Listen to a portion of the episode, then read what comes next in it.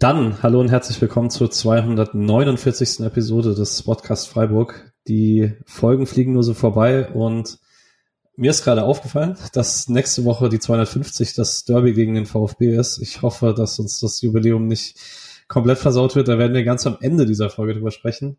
Ähm, in dieser Folge sprechen wir über eine 3 zu 1 Auswärtsniederlage in Bremen. Und ich habe hier zwei Gäste heute. Einmal den lieben Paddy, den ihr schon in der letzten Folge gehört habt, nämlich der Folge 248. Hallihallo. Und einmal den lieben Alex Steinmeier. Hallo. Hallo. Ähm, den haben einige von euch das letzte Mal gehört bei der Stadiontour nach dem Fünfjahres-Podcast-Jubiläum, auch wenn es nur eine sehr erlesene Gruppe war.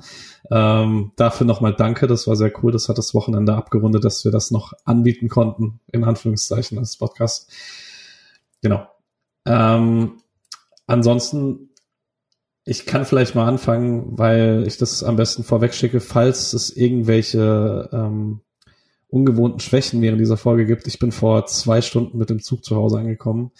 Ich bin todmüde. Ich war jetzt vier Tage in Bremen. Ich hatte ein sehr schönes Wochenende, aber ich habe wenig Energie. Ich hatte das schlimmste Airbnb-Erlebnis meines Lebens. Es war rundum ein wechselhaftes Wochenende, kann man sagen. Ähm, ihr wart beide in Freiburg, ne? Yep. Ja. Wart ihr traurig, bei diesem furiosen Auswärtsspiel nicht dabei gewesen zu sein? Ich, ich Alex, dank, also, sorry.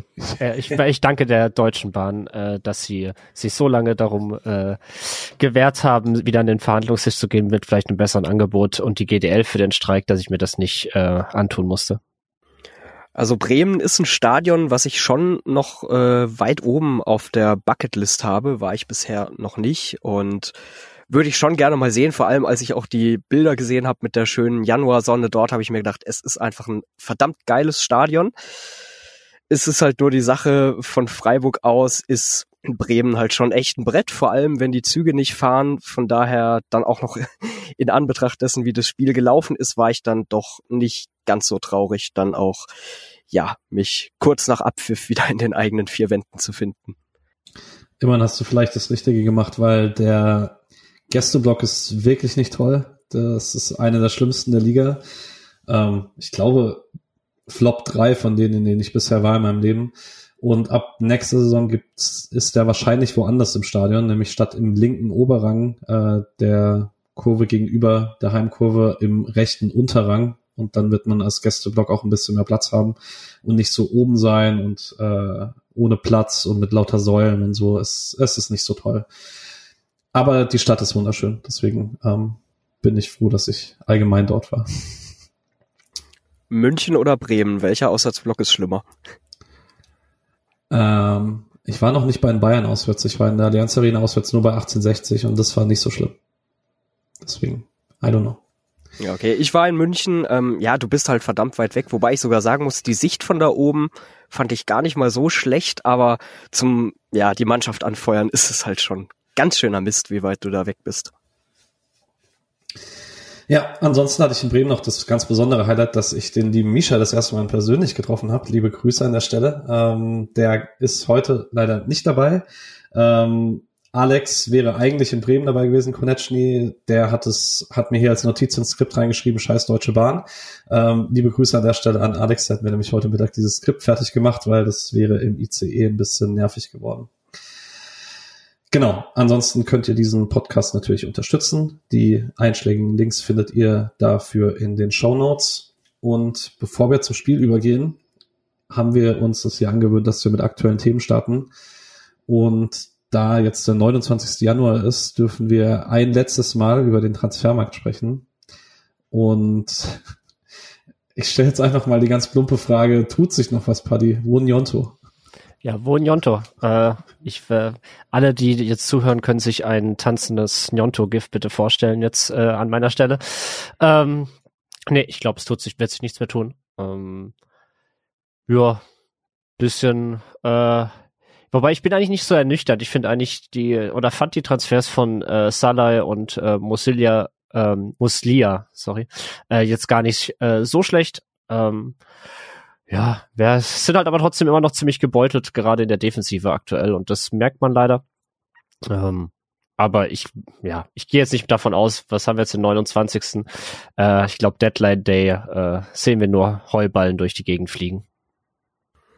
Ja, ich sehe es ähnlich. Also ich bin zufrieden, dass jetzt mal endlich was passiert ist. Klar, mehr geht immer, vor allem wenn du auch bedenkst, dass jetzt Streich schon wieder, so wie schon die ganze Hinrunde gesagt hat, dass halt schon wieder nicht genügend Spieler zur Verfügung standen, die bei 100 Prozent sind. Das ist halt irgendwie das Ding, was sich durch diese Saison durchzieht, aber ich denke jetzt auch nicht mehr, dass da groß was passiert. Streich hat ja auch in der PK nochmal gesagt, ähm, dieses so, ja, wenn noch was reinschneit, dann passiert noch was, aber dass wir jetzt noch mal jemanden leihen oder ohne Kaufoption wird eher nicht passieren. Also ich bin jetzt doch ganz froh, dass vor allem auch mit Soloy jetzt doch noch so schnell was passieren konnte. Ist ja hat man ja auch noch nicht so oft gesehen, dass ein Spieler da wortwörtlich direkt von der Bank weg verpflichtet wurde. Und das hat mich dann ehrlich gesagt auch ein bisschen beruhigt, dass es da dann doch möglich war, ja, so schnell jemanden zu holen, weil es ja in der Innenverteidigung jetzt wirklich dünn geworden ist mit dem Ausfall von Ginter, mit den OPs von Lienhardt und Schmidt und Muslia ist dann auch ganz schön, dass jetzt, äh, ja, auch wenn er jetzt sich noch nicht so lang wie die Nyonto-Geschichte durchgezogen hat auf Twitter, war jetzt dann trotzdem doch ganz schön, dass auch so ein Name, der so lang und so zäh im Gespräch war, dass der jetzt auch einfach da ist. Ich will kurz äh, da einhaken, weil du gerade Streich angesprochen hast. Äh, wenn, äh, da du das Thema jetzt gerade aufgemacht hast, äh, mich hat das ja ein bisschen genervt, die Aussage auf der PK äh, nach dem Spiel, muss ich jetzt kurz ein bisschen vorwegnehmen. Ähm, weil ich finde, es kann dann jetzt Verletzungspech hin oder her nicht sein, dass man sich beim dritten Spiel im neuen Jahr schon wieder so aufregt, dass die Spieler nicht mehr 100 Prozent sind. Äh, während dann man auch einen Rekordtransfer quasi in dieser Saison nicht mal eine Sekunde gibt, äh, während vorne eine Doppelsturm überhaupt nicht funktioniert in dem Spiel. Ähm, das war, klang sehr nach Frust, weil er wahrscheinlich sehr gefrustet war nach dem Spiel, aber ich finde, man muss da auch Streich ein bisschen, oder die Aussage darf man bei einem oder nach einer, auf einer PK nach einem Spiel so ähm, jetzt auch nicht zu hoch hängen. Also ich glaube, da war sehr viel Frust einfach dabei, wie auch das Spiel verlaufen ist. Ähm, weil das kann jetzt nicht die Ausrede für jetzt in dem Fall die Leistung gewesen sein in der zweiten Halbzeit. Ich glaube auch, dass er auf PKs nachspielen oft Dinge ein bisschen höher hängt, als sie eigentlich sind. Also man weiß ja, dass Ginter krank war in der Woche vor dem Spiel kann mir auch vorstellen, dass es so, dass es vielleicht einfach zwei Kranke waren und es für Streich dann ist, wir waren nicht alle bei 100 Prozent und vielleicht in Streichs Kopf verteidigt Ginter das 2-1 einfach besser, wenn er komplett fit ist. Ist jetzt auch nicht so, als hätte er solche Situationen noch nie gehabt und so, aber ähm, ich habe, als ich den Text nur bei Twitter gelesen habe, war ich so ein bisschen, oh mein Gott, das ist nicht das, was ich nach dem dritten Pflichtspiel im neuen Jahr hören möchte. Aber wenn man sich dann die PK tatsächlich anguckt, ist es, glaube ich, tatsächlich das, was du gesagt hast, einfach ein bisschen bisschen dramatischer dargestellt, als es ist, weil er halt frustriert war nach dem Spiel. Waren wir alle nach der zweiten Halbzeit, gehe ich von aus. Ähm, ja, ansonsten, ihr habt jetzt beide schon ein Resümee gezogen. Ähm, ich habe so ein bisschen, das macht nicht wirklich Sinn und das wird auch nicht passieren, aber du hast gerade so Adamu leicht angerissen. In meiner Traumvorstellung würde man sich einen Offensivspieler leihen, der unbedingt zur EM möchte und einem sofort helfen kann. Und man verleiht dafür Adamu in die zweite Liga oder einen Abstiegskandidaten, einfach damit er regelmäßig Spielpraxis bekommt. Ähm, wird nicht passieren, macht auch wahrscheinlich für den SC gar nicht so viel Sinn. Aber ähm, das wäre so mein einziges, wo ich denken würde, das könnte jetzt auch Sinn machen. Ähm, ansonsten finde ich den Kader jetzt nicht zwingend zu dünn, weil ja, es sah jetzt am Samstag wieder ein bisschen doof aus, aber Dorn wird bald zurückkommen. Schalloy wird hoffentlich nicht die ganze Rückrunde krank sein. Und Kofi und Günni sind ja auch irgendwie so Richtung Februar, März, April dann irgendwann zurück. Und man weiß halt auch nicht, du kannst halt in jetzt auch hinaus rausfliegen, ne? Zu Adamu nochmal, das fand ich jetzt äh, gut, ich greife da jetzt schon mal ein bisschen auf äh, die Spielbesprechung vor, aber Adamu jetzt dreimal hintereinander durchgehend auf der Bank, gerade auch in Spielen, jetzt gut Hoffenheim ausgenommen, aber Union und jetzt Werder, wo man wirklich sagen muss, nach vorne ging da jetzt nicht so viel, wie wir uns das alle wünschen. Also dass in solchen Spielen dann ein Adamu nicht reingeworfen wird, äh, fand ich schon bemerkenswert. Äh, wie seht ihr denn das? Ja, äh, krass, ein bisschen. Also äh, ich meine, er hat äh, am Wochenende davor 90 oder nee, nicht ganz, aber ne, hat er 90 Minuten oder 75 gespielt bei der zweiten Mannschaft. Ähm, die waren jetzt aber auch nicht sonderlich überzeugend. Ähm, das heißt, er hat da nicht unbedingt Werbung für sich gemacht. Ähm, ich weiß, also ich finde es halt krass, weil ähm, mir hat halt der Doppelsturm Gregoritsch Höhle einfach im Spiel gar nicht gefallen. Und deswegen finde ich es halt krass, dass beide durchspielen durften, weil auch irgendwann überhaupt kein Impact mehr zu spüren war. Und ich weiß jetzt halt nicht, ob das jetzt, also vielleicht gibt es da irgendwelche Absprachen mit Adamo oder so. Ich wage es aber mal zu bezweifeln, weil der wird jetzt sicher nicht äh, voller Inbrunst sich 90 Minuten aus Spaß auf die Bank setzen. Ähm, ja, einerseits muss er, weil so viel gibt der Kader gerade an gesunden Spielern nicht her, dass man die füllen muss, aber huh, besonders ermutigend ist es nicht, dass, dass er halt nicht mal dann in so einem Spiel bei Rückstand noch reingeworfen wird, um wenigstens noch Versuch, zu versuchen, vielleicht noch aufs 2-2 zu gehen. Ich meine, er ist ja immerhin Stürmer und er ist Nationalstürmer und das finde ich dann schon krass. Für mich war jetzt das Bremen-Spiel auch das, was es am krassesten gemacht hat, weil ich hatte bei Union und Hoffenheim jeweils gute Gründe, weil Union auch wenn es 0-0 stand und man irgendwie gefühlt ein bisschen vorne Punch gebraucht hätte, verstehe ich gegen Union immer, dass man die Ordnung nicht aufgeben möchte. Gegen Hoffenheim hat man einfach sehr gut gespielt.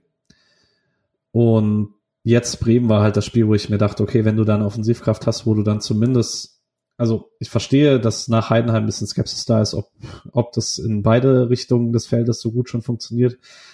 Aber ich dachte halt, dass, er, dass man sich zumindest offensiv genug vorstellen kann, dass man, wenn man dann mal Punch braucht, noch für die letzten fünf bis zehn Minuten man das einfach mal versucht. Und dass er dann so weit weg scheint, macht mir schon ein bisschen Sorgen, weil ich habe die ganze Hinrunde durch immer wieder gesagt, hey, diese Rolle, die er jetzt aktuell in, in Fansicht hat, sollte er eigentlich gar nicht haben, weil man wollte im Sommer was Großes machen offensiv und Adamo sollte dahinter derjenige sein, der ruhig aufgebaut werden kann, weil man an seine Qualitäten glaubt, aber er noch nicht die Soforthilfe sein kann.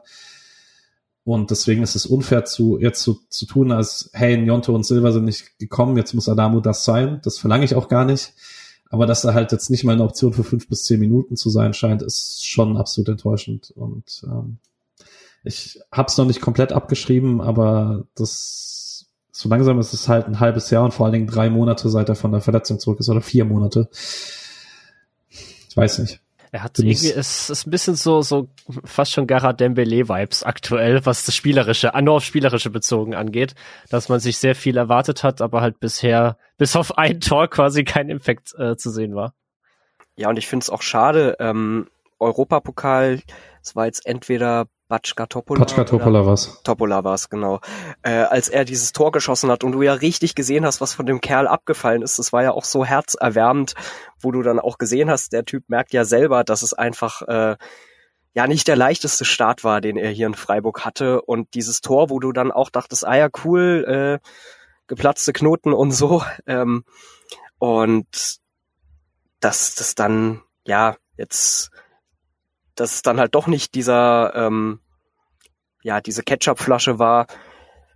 Ja, einfach schade, dass es jetzt dann im Nachhinein doch wieder so zäh ist, weil, wie schon angesprochen, anfangs konnte man es ja doch ein bisschen auf die Verletzung noch äh, zurückführen, dass er den, ja, dass er nicht so einen ganz guten Start erwischt hat. Aber dass sich jetzt dann das doch im Nachhinein weiterhin nicht ganz so einfach gestaltet, ja, finde ich für ihn auch einfach echt schade. Ja, ähm, ich würde damit ins Spiel übergehen, weil ich glaube, das Transferfenster haben wir dann äh, besprochen. Sollte doch noch wieder erwarten, was passieren bis ähm, Mittwoch, nee, Donnerstag. Donnerstag schließt das Transferfenster. Ähm, dann mal schauen, vielleicht wenn noch was ganz Großes passiert, vielleicht ist dann die 250 doch die Njonto-Sonderfolge und nicht das Derby gegen Stuttgart. Aber wahrscheinlich ist es das Derby gegen Stuttgart.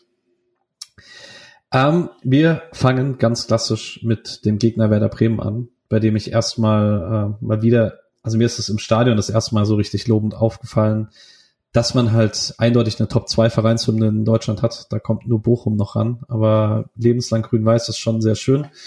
Und Arndt Zeigler als äh, Stadionsprecher ist auch eindeutig einer der besseren der Bundesliga. Das war sehr toll.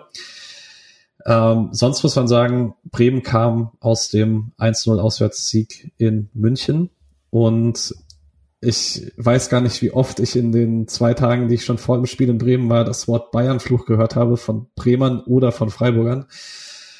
Habt ihr das Spiel in München gesehen? Und äh, hattet ihr deswegen irgendwelche, oder habt ihr allgemein Vorstellungen davon gehabt, was uns von der Werder-Mannschaft erwarten würde? Äh, ich bin großer Fan von Schmid. äh, ich finde den wahnsinnig äh, interessant.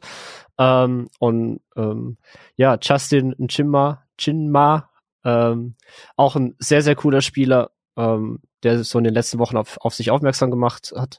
Äh, das Bayern-Spiel habe ich nicht gesehen, deswegen wusste ich nicht, ob was uns da jetzt erwartet, ob die jetzt Bayern an die Wand gespielt haben oder ob es ein Glückssieg war, das wusste ich echt nicht. Ähm, fand aber, dass Bremen jetzt ins neue Jahr relativ eigentlich solide gestartet ist, ähm, was ich was ich so gesehen habe. Ähm, und ich fand auch, dass sie ein bisschen in der Hinrunde deutlich unter ihren Möglichkeiten, zumindest punktemäßig, äh, gespielt haben. Weil ich finde eigentlich die, die Startelf so gesehen jetzt gar nicht so schlecht. Äh, und mit Zetterer haben sie aktuell einfach einen sehr, sehr guten Torwart, ähm, der ja, äh, Pavlenka äh, verdientermaßen verdrängt hat als äh, quasi Nummer eins im Tor. Ähm, und deswegen habe ich mir schon gedacht, dass es ein schweres Spiel werden würde, bin aber eigentlich trotzdem nach den letzten zwei Spielen vom SC schon davon ausgegangen, dass man das trotzdem, ja, sehr offen gestalten kann und eigentlich auch gewinnen könnte. Zu Arndt Zeigler wollte ich auch noch sagen, habe ich auf Facebook, das war glaube ich auch auf seiner Seite, ein sehr schönes Bild gesehen, wie sich Zeigler und Christian Streich sehr herzlich umarmt haben. Ähm, weiß man ja auch ein Stück weit, dass die beiden auch ein richtig gutes Verhältnis zueinander haben. Und ja, zu Werder, also ich habe das Spiel gegen Bayern so nebenher verfolgt und ich meine mich zu erinnern, dass, glaube ich, Werder schon etwas früher ein Tor gemacht hat, was dann aberkannt wurde. Also mein Eindruck, den ich aus dem Spiel mitgenommen habe, war, dass das schon echt jetzt, ähm, ja, dass man sagen kann, die haben da verdient drei Punkte mitgenommen. Also das war jetzt nicht so, sich hinten reingestellt, absolut äh, Beton angerührt und dann äh, den einen glücklichen Moment gehabt, sondern das ging schon in Ordnung, dass sie das gewonnen haben. Gut, da gibt's jetzt diesen äh, Fluch, der vielleicht doch keiner ist, dass äh, Mannschaften gerade dann, wenn sie gegen Bayern ein gutes Spiel machen, das Spiel darauf, ähm, ja, doch nicht so ganz dran anknüpfen. Looking at you, SC Freiburg, da können wir ja, glaube ich, auch ein Lied von singen, äh, von Spielen, als wir gegen die Bayern richtig gut waren und das Spiel darauf, äh, ja, das dann doch ein bisschen schief gelaufen ist. Ich weiß nicht, was du meinst ja, erfolgreich verdrängt. Äh, ne? Ja, aber ansonsten, also ähm, wenn man sich so die Aufstellung anguckt bei Bremen, finde ich, sind es so Namen, die haben jetzt nicht die große Strahlkraft, aber wenn ich so jetzt gerade auch mit dem Hintergrund, äh, wie dieses Spiel gelaufen ist, da drauf guckt, dann merkst du halt schon, das sind halt Spieler, die können richtig gut kicken und halt auch wenn jetzt ein Füllkrug nicht mehr da ist bei, Dor äh, bei Bremen, ist es halt, finde ich, ähm, ja, einfach äh, gerade auch als Kollektiv eine richtig gute Mannschaft. Ja, ich fühle mich ein bisschen schmutzig, weil ich habe nach dem Bremer 1-1 in Bochum im Bremer Transfermarktforum eine Brandrede für Ole Werner gehalten, weil ich den so gerne mag und der trotzdem irgendwie die ganze Saison unter äh, in Kritik ist. Und ja, jetzt haben die seitdem halt in München und gegen uns gewonnen und ich, ich wünschte, ich hätte nicht so sehr recht behalten, um ehrlich zu sein. Immer Aber diese Leute, die auf Transfermarkt schreiben, das ist einfach ganz, ganz komisches Volk. Das sind die schlimmsten, ja. Ähm, ja, aber man muss halt tatsächlich sagen, ähm, die hatten eine schlimme Phase im Oktober, haben jetzt aber seit dem 28. Oktober zwei Pflichtspiele verloren und zwar zu Hause gegen Leverkusen und in Stuttgart. Das spricht schon ein bisschen dafür. Da war unter anderem Punkt gegen Leipzig war mit dabei, man hat gegen Frankfurt gepunktet, in Wolfsburg gepunktet, in München jetzt gewonnen und so. Das ist schon eine echt gute Mannschaft seit spätestens seit November. Ähm, da muss man sich jetzt nicht schämen, dort zu verlieren. Über das Wie werden wir gleich ein bisschen sprechen. Und deswegen würde ich dann auch zum SC überleiten. Da haben wir größtenteils die gleiche Mannschaft gesehen wie letzte Woche im ähm, Spiel gegen Hoffenheim. Allerdings mit äh, zwei Ausnahmen, nämlich einmal ist äh, Manuel Gulde erwartbar mit Gelbrot ausgefallen. Da ging es die ganze Woche drum, wird Attila Salah direkt starten oder spielt Lukas Kübler? Zweiteres ist passiert, Kübler hat Rechtsverteidiger gespielt und Sedida den linken Innenverteidiger und noch ein bisschen, boah, kann man drüber streiten, welcher Ausfall mehr aus, äh, wehgetan hat. Mir im Stadion hat der Roland Scholloy Ausfall sehr wehgetan, weil ich auch unbedingt ein Scholler Siegtor haben wollte und dann den Folgentitel der Bremer Roland. Ähm, weil der ja in der Bremer Innenstadt steht als das Wahrzeichen dort. Ähm, für den hat Noah Weishaupt gestartet. Abseits von den beiden Ausfällen, die man ja nicht so groß äh, beeinflussen konnte, erstmal natürlich die große Story, dass Nikolaus Höfler wieder nicht gespielt hat.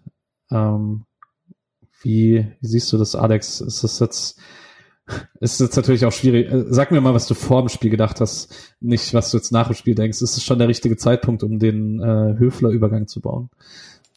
Also mich hat's schon, mich hat's beim ersten Mal schon verwundert, jetzt beim zweiten Mal umso mehr. Ja, mal überlegen, wer vielleicht was, äh, wo man auch mal vielleicht bei Streich in der PK fragen könnte, ähm, ob er da was mal verraten möchte, was da die Gründe sind. Also ja, absolut erstaunlich. Nils Petersen nutzt ja die Chance auch schon, um hier kaderpolitisch aktiv zu werden. ähm, ganz kurze Side Story, da äh, hatten wir eine ganz lustige Diskussion in der Sportcast-Gruppe, als Nils Petersen äh, gestern mit Chico Höfler im Kino war und dann geschrieben hat, Hashtag Lieblingssexer. Äh, und wir durchaus bisschen interpretiert haben, was er wohl damit sagen möchte. Wahrscheinlich möchte er gar nicht mal so viel sagen, außer dass halt Nikolas Höfler einer seiner besten Kumpels und zugleich auch noch Sechser ist. Aber nochmal aufs Sportliche zurück. Also mich hat das ja auch sehr äh, erstaunt, weil Nikolas Höfler ja schon so ziemlich die gesetzte Konstante ist. Und ähm, dann Sidia statt Soloy. Also ich bin ehrlich, ich hätte mir schon vorstellen können, dass Soloy startet. Vor allem, ich habe in der PK vor dem Spiel Streich auch nochmal auf das Thema ähm, Neuzugänge, die jetzt relativ schnell zu ihrer ersten Einsatzzeit kommen, gefragt, ihn mal drauf angesprochen. Und da äh, hieß es dann ja auch, ja, man hat mit Soloy schon Video gemacht, mit Julian Schuster unter anderem. Und ich hätte mir schon vorstellen können, dass Soloy startet. Ähm, stattdessen dann äh, Sidia.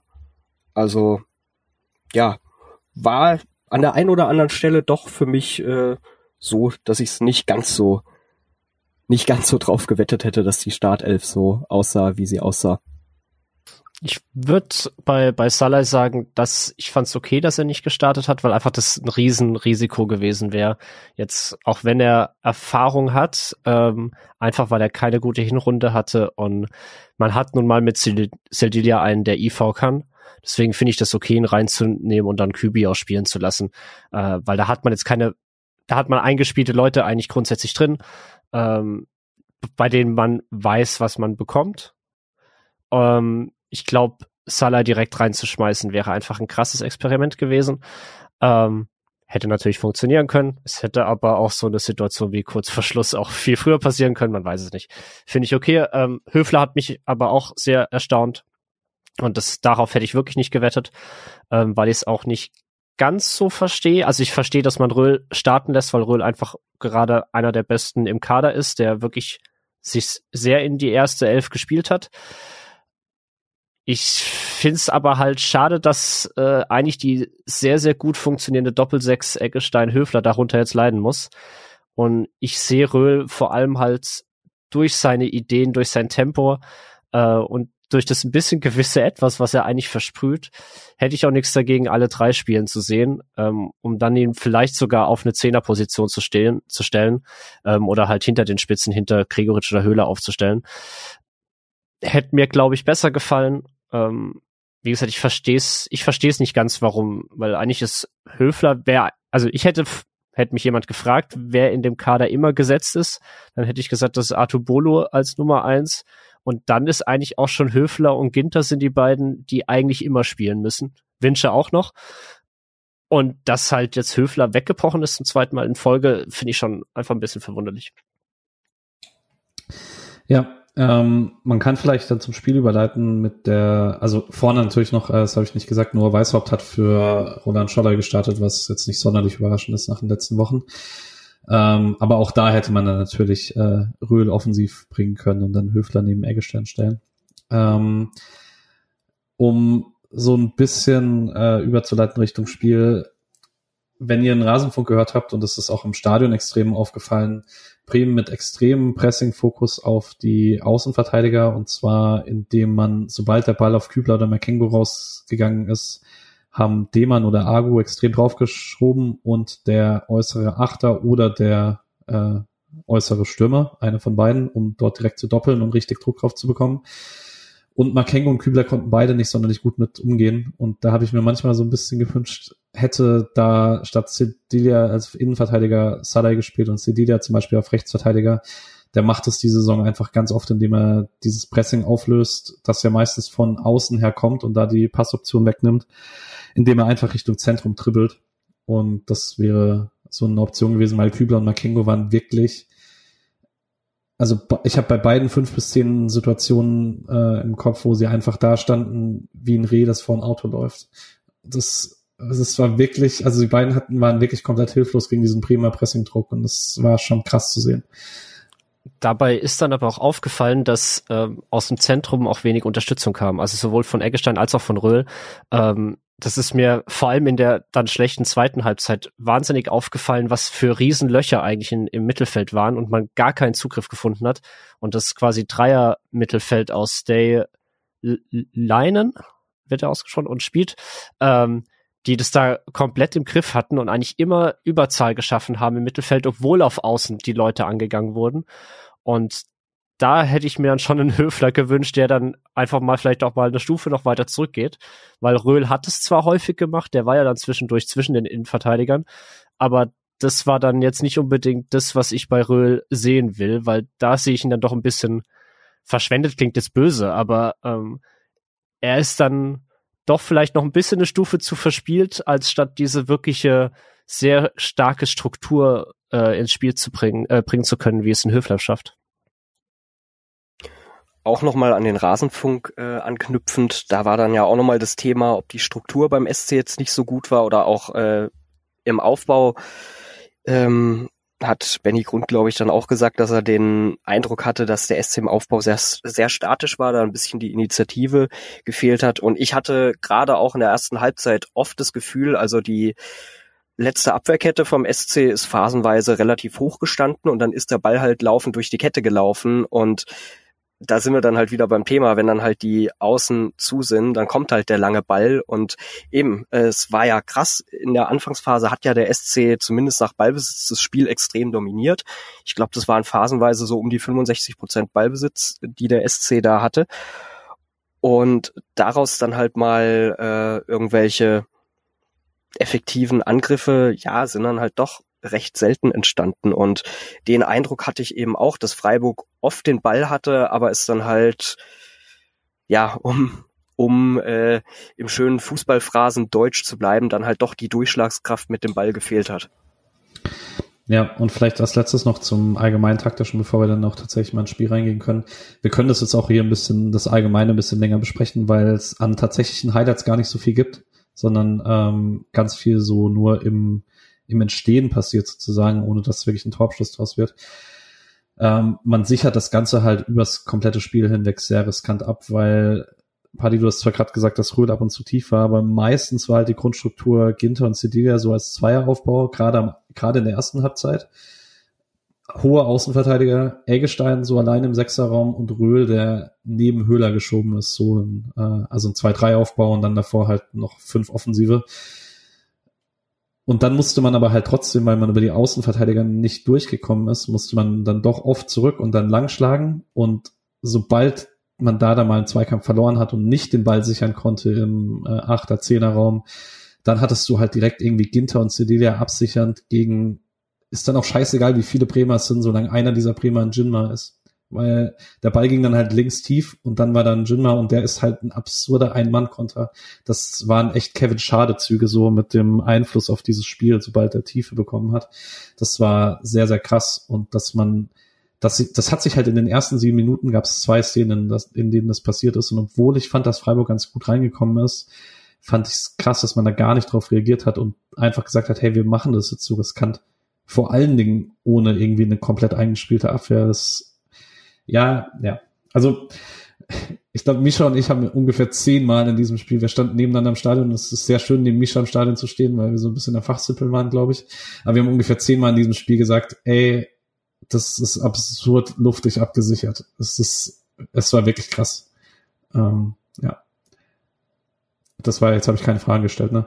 Äh, ging euch genauso, weil ihr habt gerade ziemlich viel genickt, ne?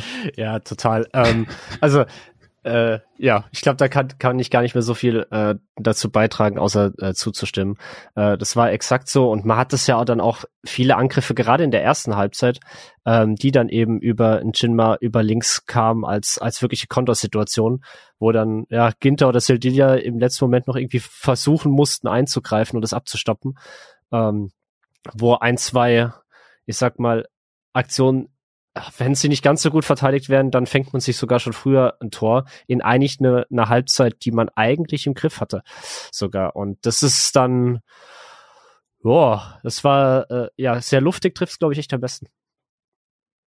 Ja, dann reden wir doch mal über über so eine Jinma-Aktion, nämlich äh, achte Minute, nee siebte Minute ist es glaube ich schon. Ähm, das ist die zweite Jinma-Aktion über links.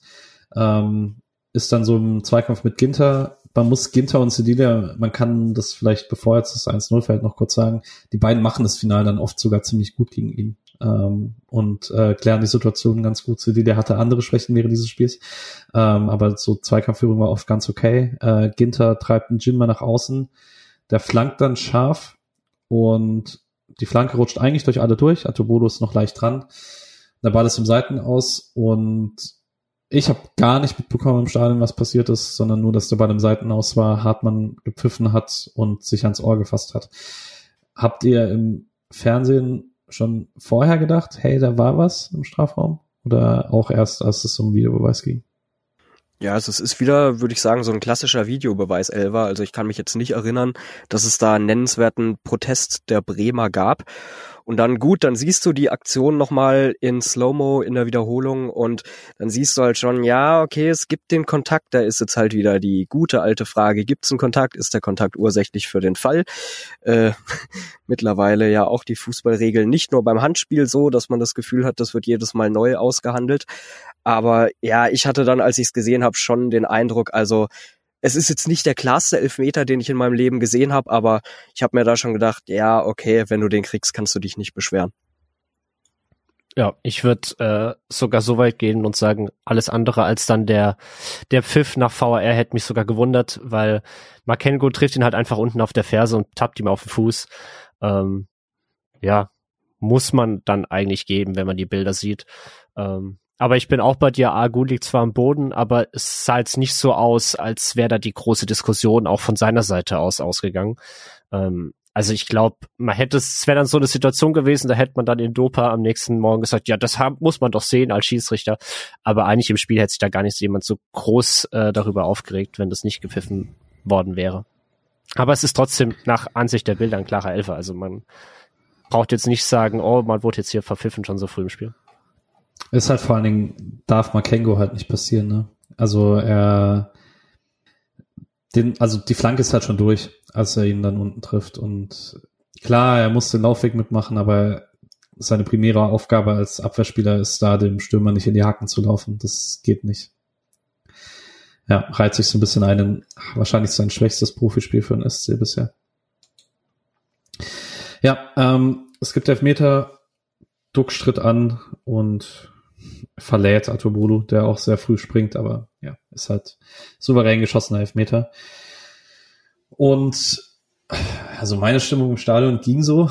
Das war das erste Mal, dass in diesen zwölf Minuten Stimmungsboykott ähm, ein Tor gefallen ist und dann war es leider nicht für den SC. Ich würde immer noch gerne wissen, wie es ist, wenn ein Tor für den eigenen Verein fällt, ob ich mich zurückhalten konnte beim Jubeln. Ich würde es gerne rausfinden.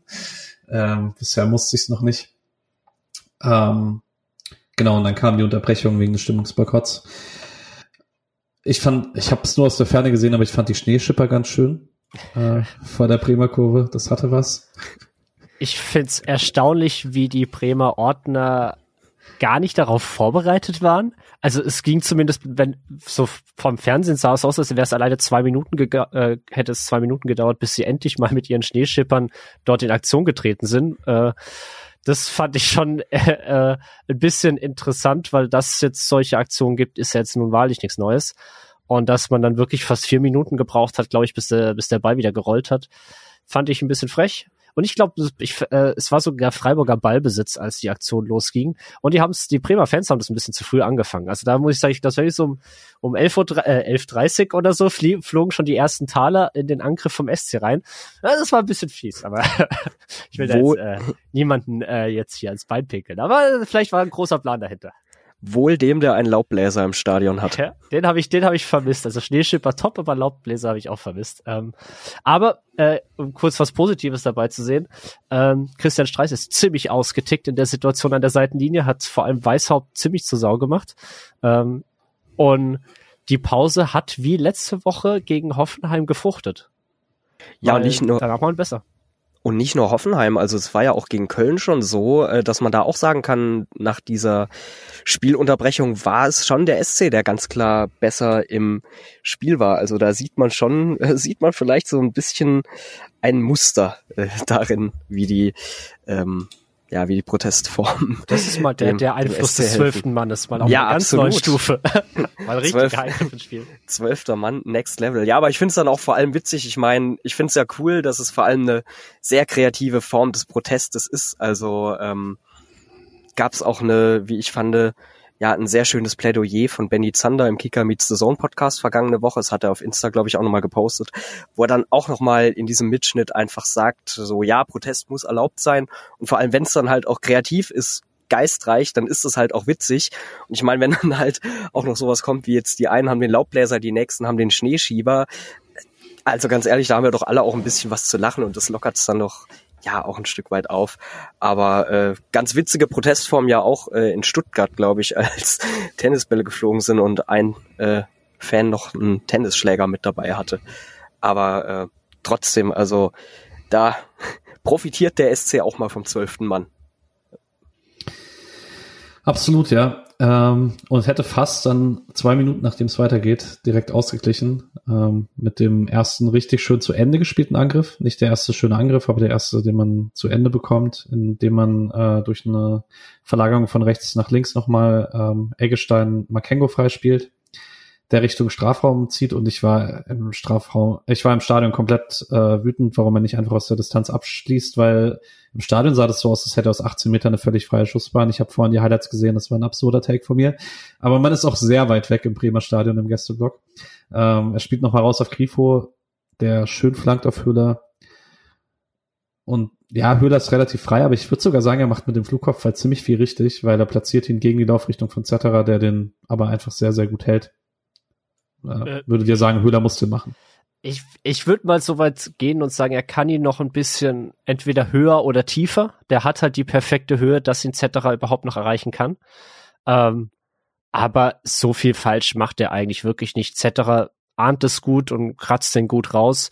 War jetzt kein unhaltbarer Ball, den er hält, aber einfach trotzdem eine sehr gute Torwartaktion. Ich glaube, da kann man kann man vielleicht ein bisschen sagen, hatten sie ein bisschen Glück oder einfach den, mal wieder den, den guten Torhüter auf ihrer Seite, der die, der, der sowas halt dran rauskratzt. Ähm, ja, aber ich würde jetzt Höhler keinen Vorwurf machen. Ich glaube, er macht schon sehr, sehr viel draus. Definitiv. Und ich meine, er zwingt ja etc. auch wirklich zu einer Glanzparade. Und was mir in der Aktion auch noch aufgefallen ist, nachdem er vorhin ein bisschen Schelte von uns bekommen hat, mir gefällt es vor allem, wie Makengo halt schön angedribbelt hat und du zuerst denkst, okay, er zieht vor und dann legt er auf Grifo ab und dadurch kommt ja erst diese Flanke zustande. Also finde ich auch in der Entstehung von dem Angriff, ja, der ja bis dahin oder vielleicht auch insgesamt somit die beste Chance des Spiels war. Also Makengo da auch mit absoluter Beteiligung. Yes, und dann gibt's die Phase mit äh, drei Freiburger Standards. Und zwar erst in der 21. ein Freistoß von Grifo von links aus 20 Metern, wo äh, dann Jane hinter mir gesagt hat, liebe Grüße, äh, Muslia hätte den gemacht. Grifo setzt ihn in die Mauer. Ähm, in der 22. gibt's dann äh, einen Grifo-Freistoß im Halbfeld, der verlängert wird und äh, Sedilia verpasst den knapp und trifft dann Zetterer. Und dann ist es, glaube ich, auch ein Freistoß, der äh, vor dem Foul beim Elfmeter, ne? Ist dann ein zweiter Ball, der nochmal reinkommt und nach draußen geklärt wird und dem man pennt halt einfach komplett und weiß, ob das vor ihm am Ball läuft aus dem Strafraum raus und wird von hinten von dem Mann gefault und ich dachte halt direkt, dass das, also ich war so weit, wie es nur irgendwie geht in diesem Stadion entfernt aber ich dachte halt sofort, das ist ein klarer Elfmeter. Und zwar, weil das halt immer diese Elfmeter sind, über die man sich als Fan so unglaublich aufregt, wenn in dieser Szene überhaupt nichts passiert, wenn dem man Weißhaupt nicht trifft, aber er trifft ihn halt, ne? Das ist, ist auch wieder, wir hatten es vorhin bei Makengo äh, davon, dass es sehr, sehr doof war, dass er ihm in die Hacken läuft. Und das muss man bei Deman auch sagen, weil Weißhaupt macht's gut, bringt gut den Körper rein und ist dann früher am Ball. Aber er, er, er, Deman hält ihn oben, also selbst wenn die, ohne Berührung unten an der Hacke, hätte das unter Umständen vielleicht schon zur Diskussion äh, geführt, äh, hätte sich Weißhaupt äh, alleine dadurch schon fallen lassen. Und dann kommt noch die Berührung unten. Das darf ihm halt als Verteidiger dann auch einfach nicht passieren in der Situation. Weil wie gesagt, Weißhaupt ist auf dem Weg nach außen. Dann, was kann passieren? Gut, er kann die Flanke noch mal reinschlagen, aber es ist jetzt keine, es war jetzt keine große Torgefahr eigentlich da und das, das ist halt einfach dumm. Laut ZDF Sport Zusammenfassung ist das kein Foul des Bremers. Zu wenig, dass es einen Einfluss aufs Fallen hat, aber naja, hat ja jeder eine andere Wahrnehmung auf den Fußball, ne? Ähm, Grifo ist es auf jeden Fall egal, äh, hat den inzwischen klassischen Grifo-Elfmeter ohne jeglichen Anlauf, ähm, schickt Zetterer ins falsche Eck und trifft zum 1 zu 1 und ich würde sagen, zu dem Zeitpunkt hat man sich das auch verdient. Das, voll, voll. Ja. Und dann passiert aber ehrlicherweise gar nicht so viel. Ähm, also zumindest nichts in den Strafräumen, was so richtig gefährlich wird, sondern es ist so ein Hin- und Herwabern des Spiels und äh, Freiburg hat phasenweise ein bisschen bessere Chancen. Bremen hat immer mal wieder Durchbrüche, auch über die gleichen Muster wieder wie am Anfang des Spiels. Und dann hatten wir bei uns in der WhatsApp-Gruppe zur Halbzeitpause eine erbitterte Diskussion, ob das jetzt ein gutes Spiel des SC ist oder kein so gutes Spiel des SC. Alex, wie werden dein Fazit für die erste Halbzeit? War das insgesamt ein, eine gute Auswärtshalbzeit vom, von Freiburg oder eher nicht? Ich hatte den Eindruck, dass es recht ausgeglichen war. Also auf jeden Fall, dass es eins zu eins voll in Ordnung geht. Und eben, es war halt das Ding, die es lässt sich halt ziemlich gut durch diese Zäsur, durch die Spielunterbrechung äh, festmachen. Also bis zu der Unterbrechung würde ich sagen, ähm, hatte der SC zwar den Ball, aber Bremen war halt, ja, Bremen hat das Tor. Und ab dann eben hatte ich schon das Gefühl, also ähm, ja, nach dem Ausgleich, äh, vor dem Ausgleich, nach dem 1-0, nach der Pause, dass du schon gemerkt hast in der Art und Weise, wie Freiburg angelaufen ist, die machen Druck, die verdienen sich den Ausgleich, haben ihn auch verdient gehabt. Und dann eben so ab der 30., 35., dass das Spiel dann doch auf Bremer Seite gekippt ist. Also eben sehe ich auch so, dass es so ein Hin und Her war und bin dann insgesamt doch mit einem ganz guten Gefühl in die Halbzeit gegangen, habe mir gedacht, ja, okay, ähm, wenn jetzt Streich wieder eine seiner berühmt-berüchtigten Pausenansprachen äh, hält und äh, ja, das Team dann mit frischem Schwung aus der Kabine kommt, dann kannst du da was mitnehmen. So war das mein Eindruck zur Halbzeit.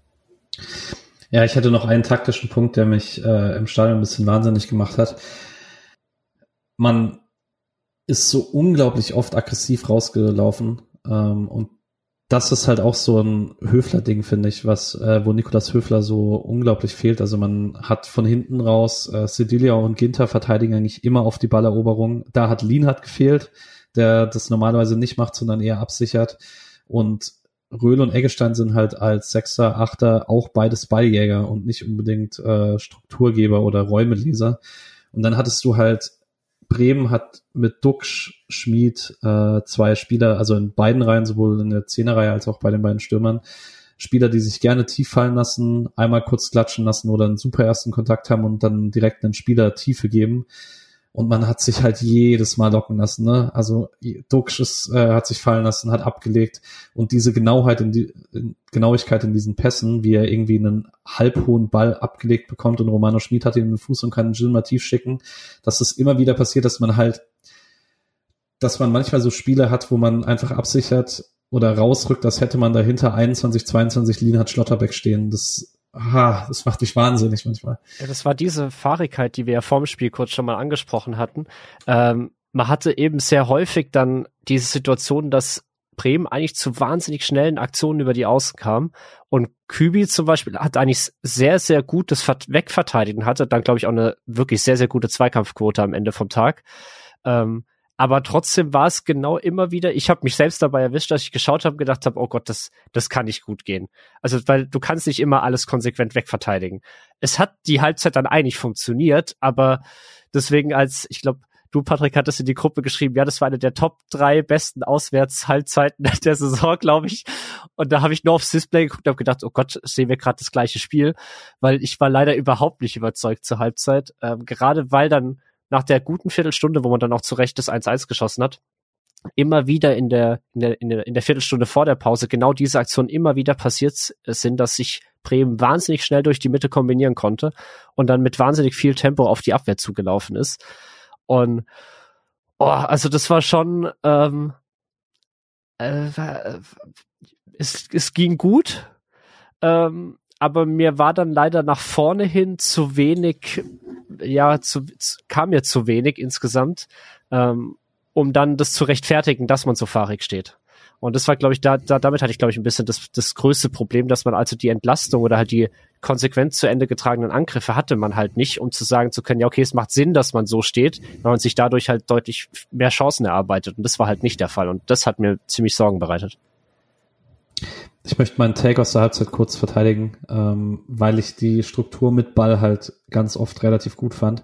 Die war sehr riskant, deswegen war sie auch so gut wahrscheinlich, weil man dann, ähm, aber es war halt krass, wie beide Teams so große Lücken hatten. Ähm, also bei Freiburg hat mich in der ersten Halbzeit auch noch ein bisschen wahnsinnig gemacht. Also ich hatte ein paar Punkte dafür, dass ich eigentlich gar nicht so unzufrieden war.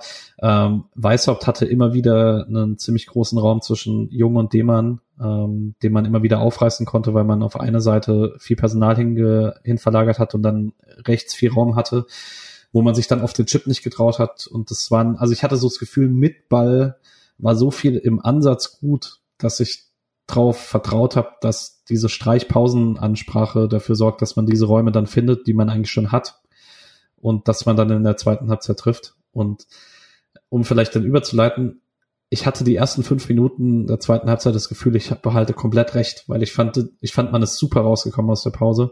Und das hat aber halt nur vier Minuten gehalten. Ähm, man hat da, man hat sich aus einer sehr, sehr schönen eigenen Ballbesitzphase einen Eckball rausgeholt, aus dem nichts geworden ist.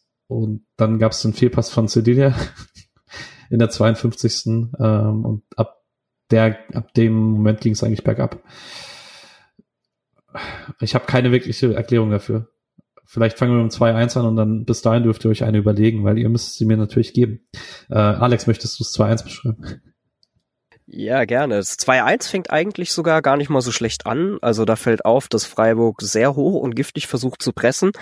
Und dieses Tor ist dann halt doch schön exemplarisch dafür, wie es Bremen halt geschafft hat, dieses Pressing zu umspielen. Und dann, ähm, ja, war es so, kommt der Ball, Kübler will klären, legt ihn aber Schmied vor und der kann ihn dann zu Jinma spielen. Ich habe mir scherzhaft aufgeschrieben, es sah so ein bisschen aus wie eine Steil-Klatsch-Kombination, bei der Lukas Kübler halt leider ähm, einen erheblichen Teil für das Gelingen dieser Bremer Steil-Klatsch-Situation geleistet hat.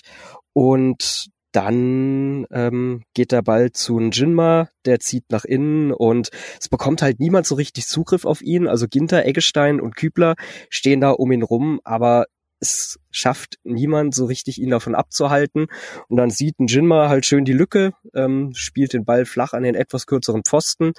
Atubolu kommt angeflogen, aber schafft es dann halt nicht mehr, den Winkel dicht zu machen. Und insgesamt einfach nicht gut verteidigt, fand ich, die ganze Situation von A bis Z.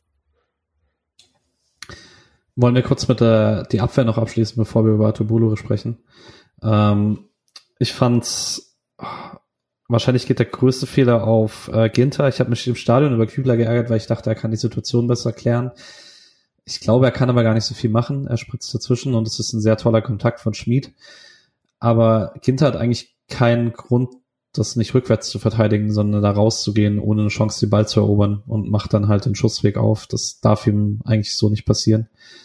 Ähm, ja, ich fand, ich fand's krass, wie er man als Kübi den Ball quasi klatschen lässt. Ich habe mich auch, eigentlich habe ich mich die ganze Zeit auch über Kübi äh, aufgeregt, da bin ich voll bei dir. Also ich habe echt gedacht, weil so darfst du den Ball nicht äh, klären quasi, also das oder klatschen lassen, das du kannst, das geht halt nicht. Äh, ähm, Und erst, wenn ich jetzt nach mehreren Mal draufschauen, habe ich mich auch sehr über Ginter aufgeregt, weil Kübi lässt den Ball klatschen und man sieht, dass Ginter ein paar Sekunden gefühlt nicht weiß, was er machen soll. Er steht wie angewurzelt da, weiß nicht, soll er jetzt draufdrücken, soll er zurückgehen? Und bis er sich entschieden hat, ist eigentlich ein Chima schon an, an ihm vorbei. Und da kann, kommt er gar, kommt er nicht mehr mit, weil die Geschwindigkeit kann er nicht mitgehen. Und das sieht wirklich nicht gut aus, äh, weil da, also ein Shinma macht das super. Also der macht, der nutzt genau dieses Tempo, was er davor schon häufig eingebracht hat und trifft die perfekte Entscheidung.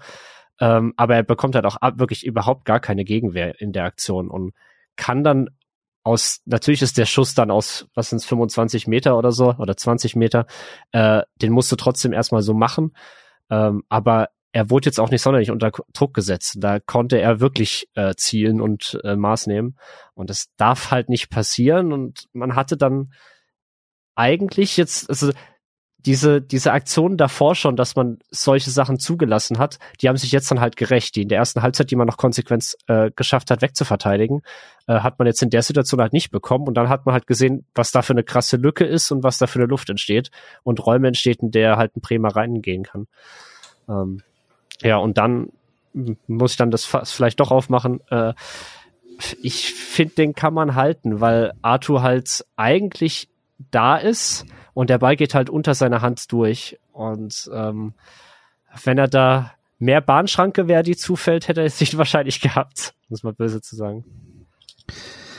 Ich möchte, weil ich es mir nicht zutraue, es besser zu beurteilen, einmal kurz Sascha Felter von Twitter zitieren, weil ich heute den ganzen Tag darauf gewartet habe, dass diese Beurteilung kommt, weil ich mir so unsicher war bezüglich der Szene.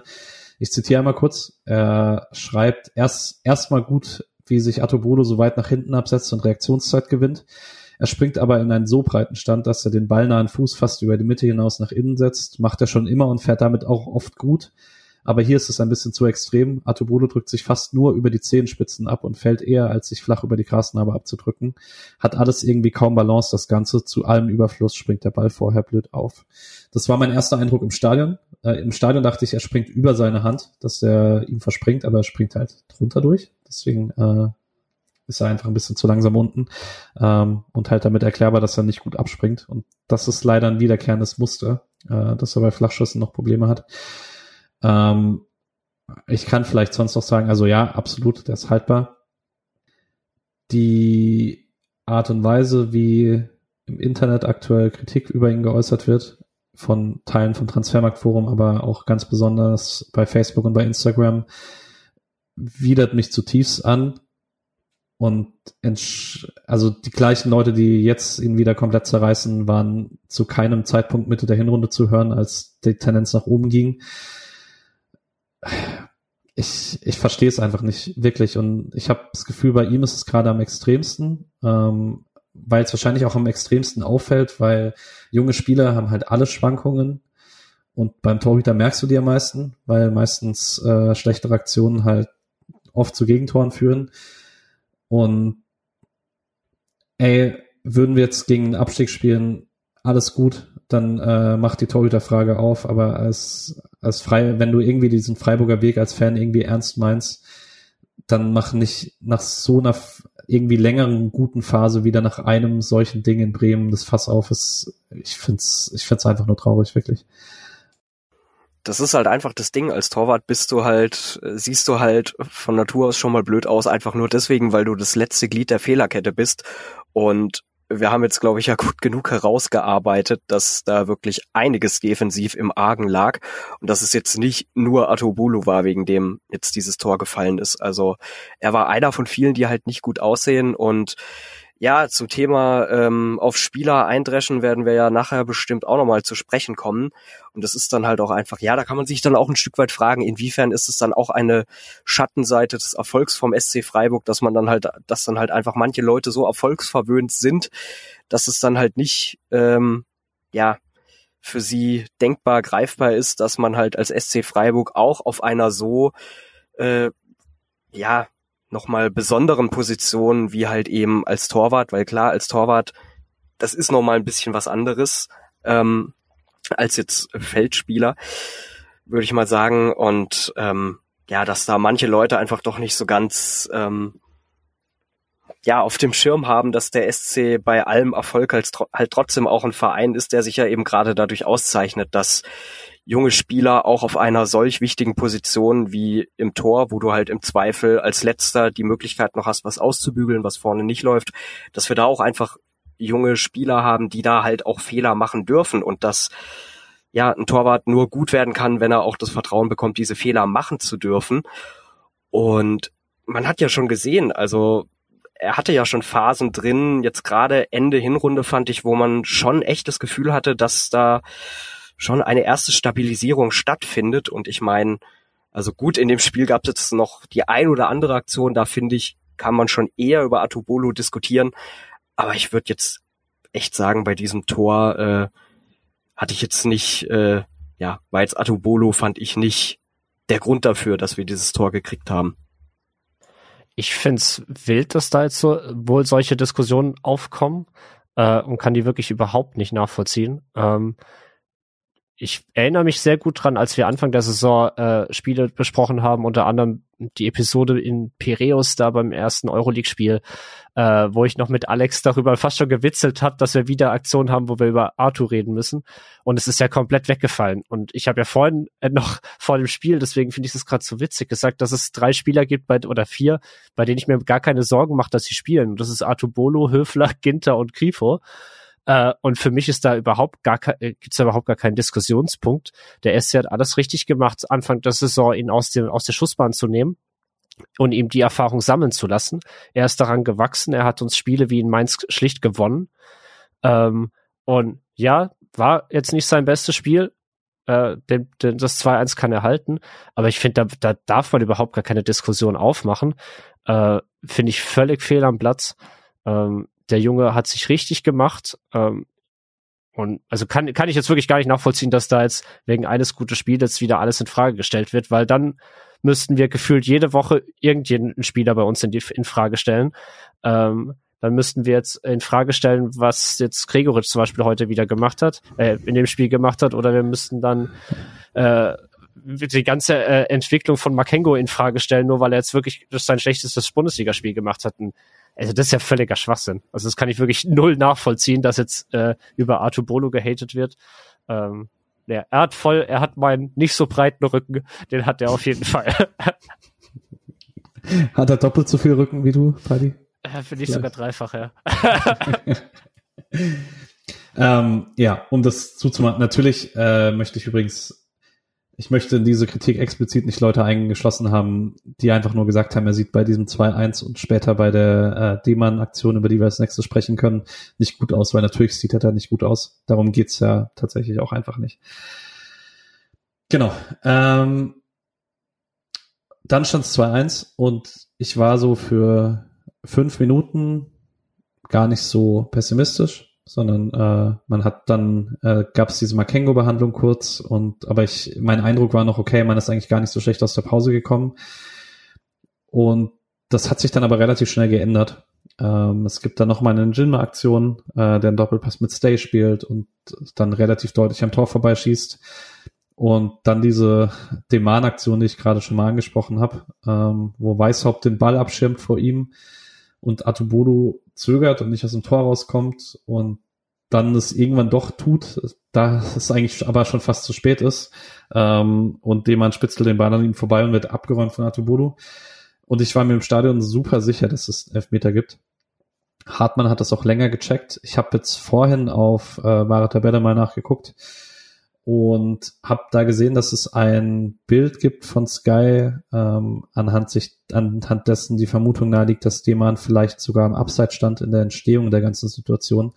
Ähm, das wurde aber nicht so wirklich aufgelöst, aber das könnte ein Grund dafür sein, warum, also auch ein Grund dafür sein, warum es kein Elfmeter ist. Ein anderes Argument dafür ist, dass er den Ball noch weggespielt bekommt und der Ball ganz woanders hinfliegt und er dann abgeräumt wird. Aber beschweren darf man sich rein vom Kontakt her wahrscheinlich nicht, wenn Hartmann da ein drittes Mal auf den Punkt zeigt. Es wäre halt ein richtig dummer Elfer gewesen, weil die Situation so vermeidbar war.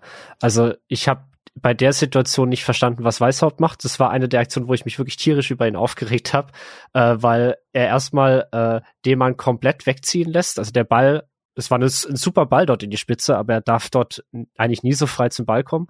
macht es dann eigentlich gut, dass er die, dass er die Geschwindigkeit aufholt und sich dazwischen schiebt. Und ich habe mir nur gedacht, ja, schieß ihn doch nach außen weg, du bist noch so weit weg vom Tor. Und ich glaube, das war auch die Aktion, weswegen Arthur gezögert hat, weil es eben noch sehr, sehr weit weg war. Und äh, das waren dann locker zehn Meter, die Weißhaupt das abschirmen musste quasi.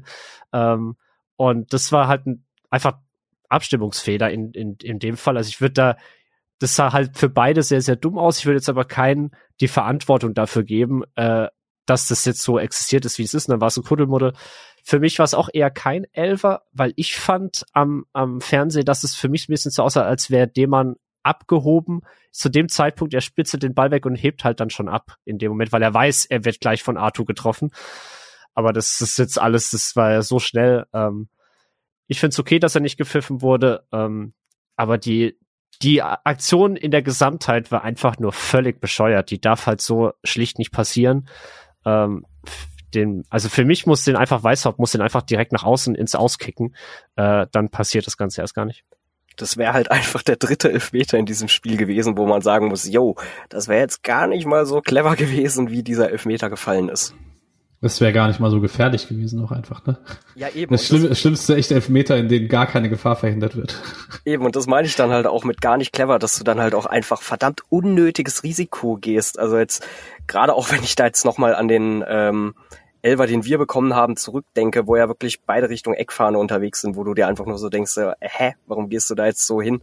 Also, ja, das ist das, was ich mit nicht clever meine. Einfach, ähm, ja, dass du halt einen Elver riskierst, obwohl du jetzt gar nicht groß eingreifen müsstest äh, in Anbetracht der Spielsituation, wie sie jetzt gerade ist. Ja, ähm, und dann müssen wir noch mal ein bisschen über Taktik reden und zwar über meine Taktik im Stadion Leonardo Bitten kurz zu sehen und nicht komplett auszurasten. Äh, nein, natürlich nicht darauf.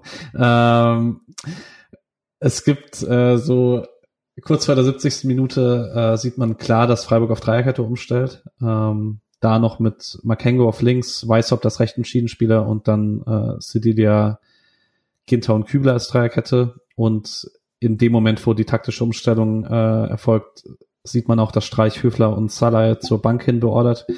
Und dann ist es letztlich ab der 71. eine Dreierkette aus Sedilia, Ginter und Salah. Röhle als rechter Schiedenspieler, ähm, Weißhaupt als linker, Eggestein und Höfler im Zentrum und vorne Höhler, Gregoritsch und Grifo. Ich kann es ein bisschen verstehen, weil man gerade in der zweiten Halbzeit riesige Probleme hatte, die Halbräume zu schließen und man da einfach ein bisschen mehr Kompaktheit und gleichzeitig aber trotzdem nicht weniger offensives Personal auf dem Feld hatte. Aber ich war dem Zeitpunkt, weil ich hatte da davor schon zehn Minuten drauf gehofft, dass ungefähr das passiert, dass man Salah sieht für mehr Progressives aus, dem, aus der Innenverteidigung und Höfler für mehr Struktur. Und fünf Minuten danach war ich endgültig komplett wahnsinnig ob dieser zweiten Halbzeit, weil man so oft so langsam verlagert hat. Salah hatte ganz oft extrem viel Raum vor sich links, auf den hatte man natürlich noch mal ein bisschen mehr Augenmerk, wahrscheinlich was bei Sedia rechts genauso. Und man hatte einfach viel zu lang gebraucht, um die Seiten zu wechseln, um dann auch tatsächlich mal den Vorteil des 3-4-3 irgendwie auszuspielen. Es war einfach insgesamt nicht so toll. Nee, und man hat ja dann äh, später noch eine äh, Situation, äh, ich will es eigentlich gar nicht vorweggreifen, aber wo man dann mit Sildilia, der versucht hat, schnell die Seiten zu wechseln und der passt dann halt aber sowas von dem Bremern in die Füße gespielt wird. Das heißt, die Aktion war dann auch nicht von Erfolg gekrönt und äh, man hat wirklich so gar nicht gewusst, was man machen will, irgendwie, wie man da Struktur, wie man Angriff überhaupt aufziehen will und wie man das Mittelfeld überspielen will, weil das das zentrale Mittelfeld war auch mit Höfler nicht unbedingt exist mehr existenter als davor. Also zumindest im Spielaufbau und ähm, uff, das hat mich dann auch, äh, ja, also ich hatte nicht den Gedanken, ja cool, wir holen hier noch ein 2-2. Ähm, das fand, fand ich irgendwie nicht so wirklich da, da bei mir. Ich finde halt das Krasse, dass ich äh, für Eggestein und für Röhl beiden nicht sagen kann, dass sie ein schlechtes Spiel gemacht haben. Ich würde sogar eher im Gegenteil sagen, dass Eggestein einer der besseren Freiburger war. Und man trotzdem im Zentrum halt irgendwie keine Möglichkeit hatte, zu Chancen zu kommen und man das Außenverteidigerproblem hatte, was wir vorhin, äh, vorhin besprochen hatten. Also so wirklich eine, eine Idee, wie man so gefährlich zu Torchancen kommt, war halt wirklich nicht vorhanden. Das Ding ist ja bei der Dreier-Fünfer-Kette, du hast ja auch deutlich mehr Breite und ich hatte trotzdem das Gefühl, dass Bremen halt dennoch immer wieder es halt geschafft hat, wahnsinnig gut umzuschalten, auch richtig auf Konter gelauert hat und irgendwie hatte ich nach dieser Umstellung auf ja die etwas breitere Dreier-Fünfer-Kette hatte ich nicht wirklich das Gefühl, dass man das unterbunden kriegt, dass Bremen halt ja so zugig äh, im Umschaltspiel nach vorne spielt. Ja, man muss allerdings sagen, äh, Ole Werner, auch das gut zu sehen, macht in dem Moment, wo Freiburg wechselt, auch direkt vom 3-5-2 zum 3-4-3. Also man hatte dann einfach gespiegelte Formationen. Also den Vorteil in der Breite hatte man zumindest nicht. Ja, ähm, in der 79. gibt's die beste Chance für Freiburg bis zum 3-1. Ähm, Weißhaupt von links, chippt den Ball schön auf Gregoritsch an der Strafraumkante. Und wenn Gregoritsch den gut mitnimmt, steht er 1 gegen 1 vor Zetterer. Ähm, ihm verspringt aber der Ball und der geht zu Zetterer in die Arme. Ähm, genau, aber ist schon bezeichnend, dass, dass ich das erwähnen muss als beste Freiburger Chance bis zum 3-1. Ähm, in der 80. kommt Philipp für Röhl. Ähm, dann ist dieses Röhl als Wingback-Experiment vorbei und Höhler wird zum rechten Wingback. Ähm, das hat man schon mal gesehen letzte Saison gegen Leverkusen. Und dann ist in der 82. die besagte Bittenkurzszene. Junge, die war im Stadion echt wild. Also siehst diesen Ball so in Zeitlupe fliegen und ich, weil du hast ja dann von so weit weg auch echt kein Gefühl, wie weit ist das Tor noch weg, geht, wann fällt er und so. War schön. Äh, ich hatte äh, das gleiche Gefühl, aber im, im oder vorm Fernseher auch. Also ich habe den schon drin gesehen, weil ich habe direkt Flashbacks äh, bekommen zu den ganzen Fleckentoren in den letzten Jahren, die wir genauso bekommen haben. Sei es gegen Bochum, sei es gegen Kaiserslautern. Ich hatte wirklich direkte Flashbacks und habe hab den schon drin gesehen. Ich wurde ein bisschen gespoilert, weil mein Sky-Stream ein bisschen hinterhergehangen ist und dann sehe ich schon äh, von der SC-App, ja, Latte, da war ich schon ein bisschen vorgewarnt, aber jetzt auch als ich mir das nochmal angeschaut habe, also ja, Atubolo in feinster Fleckenmanier. Gut, mir soll es recht sein, wenn er in Zukunft äh, auch äh, die Matchwinner-Qualitäten von Flecki bekommt, dann kann das meinetwegen gern so sein. Aber worüber ich, ja, worüber man, wie ich finde, auch nochmal sprechen muss, also Sidia schon wieder mit einem Ball, wo ich mir denke, hä, wo soll denn der jetzt hin? Ja, also Sedilia hatte drei von denen am Samstag. Was mich sehr geärgert hat, weil ich habe mir mehr Sorgen gemacht über ihn als Viererketten-Innenverteidiger defensiv und ich finde, da hat er es eigentlich echt gut gemacht. Aber mit Ball war es, puh, war, war vielleicht auch eines seiner schlecht, also nicht nur vielleicht, es war eindeutig eines seiner schlechteren diese Saison.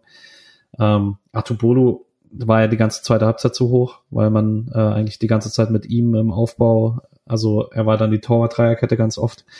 Ähm, hat man Glück gehabt auf jeden Fall. Ähm, aber allgemein muss man sagen, es war halt schon sehr erschreckend, dass man so gar nicht das Gefühl hatte, hier könnte ein Tor fallen für Freiburg. Ich sehe Nicken in der Runde. Ähm, genau, im Gegensatz gibt's auf der anderen Seite erst in der 87. die Großchance für Agu zum 3-1. Ähm, Voltemade bedient den und Agu läuft zu diagonal ein. Das hat er immer wieder gemacht in dem Spiel. Richtig, richtig gutes Spiel von ihm als rechter Schiedenspieler. Ähm, haben wir gar nicht drüber gesprochen, dass bei Bremen Mitchell Weiser, der Siegtorschütze in München, nicht gespielt hat. Ähm, das konnte man sehr gut vergessen, weil Felix Agu da so gut gespielt hat. Ähm, schießt sie drüber. Und dann gibt's in der 89. die Szene hat mich endgültig gebrochen im Stadion. Äh, ein Freistoß über den, ah, natürlich in der 86. kam Florian Muslia für Vincenzo Grifo zum Freiburger Debüt. Und es gibt da direkt den Freistoß für Freiburg aus dem rechten Halbfeld. Und Noah Weishaupt läuft zu Muslia hin und äh, besagt ihm doch bitte nicht direkt auszuführen, sondern ihn kurz auszuführen. Weishaupt kriegt den Ball kurz, will flanken und der landet nicht mal im Strafraum, sondern flach in Bremer Fuß. Und die Aktion geht noch weiter, weil Lünen will dann den Konter laufen. Muslia geht super ins Gegenpressing, erobert sich den Ball und wird von äh, Lünen nochmal gefault und der sieht gelb und schmeißt den Ball weg. Und zwar ziemlich weit und Osan Kabak hat letzte Saison für sowas gelb-rot bekommen in Freiburg und Streich wollte die dann auch am Seitenrand und sieht deswegen stattdessen gelb. Ähm, ich kann verstehen, dass es nicht gelb-rot ist. Die meisten Schiedsrichter geben es nicht. Aber klug war es nicht von Lünen, weil er da beschweren darf er sich halt nicht, wenn er sie bekommt. Ey, nee, also äh, ich habe zuerst gar nicht äh, mitbekommen, dass er den Ball äh, so so weit wegwirft. Erst dann danach nochmal ist mir aufgefallen, okay, krass, Moment, die, die Situation kommt mir sehr bekannt vor. ähm, konnte ich Streich dann schon verstehen. Aber ich will auch noch mal ganz kurz auf, auf diesen Freistoß äh, eingehen, den du gerade angesprochen hast. Der hat mich wirklich verrückt gemacht. Und wir hatten es nach dem Spiel, kann ich äh, vor, vorausgreifen, ja, dass äh, Weißhaupt bei vielen sehr, sehr gut gesehen wurde. Und ich glaube, wir haben ja über ihn gar nicht so viel gesprochen. Und er, er hat, glaube ich, sehr, sehr solide gespielt. Auch in der Schlussphase alle, ähm, ich sag mal noch, ansatzweise ähm, gefährlichen, in Anführungsstrichen, Offensivaktionen gingen dann über seine Seite. Und da hat er sich schon sehr, sehr aktiv eingebracht. Aber er hatte Aktionen in diesem Spiel, die mich wirklich zur absoluten Weißglut gebracht haben. Und das war unter anderem auch dieser Freistoßaktion, weil ich echt gedacht habe, so, nee, einfach nein. Das zur, ab, zur ah. absoluten Weißhauptglut. Auch das Nein. ähm, ja, nur kurz dazu, das muss ich noch mal kurz erwähnen, weil das, du, du, du liegst mit einem Tor hinten, hast ein, eigentlich eine sehr, sehr gute Freistoßposition. So diese Halbfeldflanken, spiel die einfach rein. Du hast da drin einen Ginter stehen oder so, der immer mal äh, gut ist, da den Kopf hinzuheben. Auch ein, ein Gregoritsch.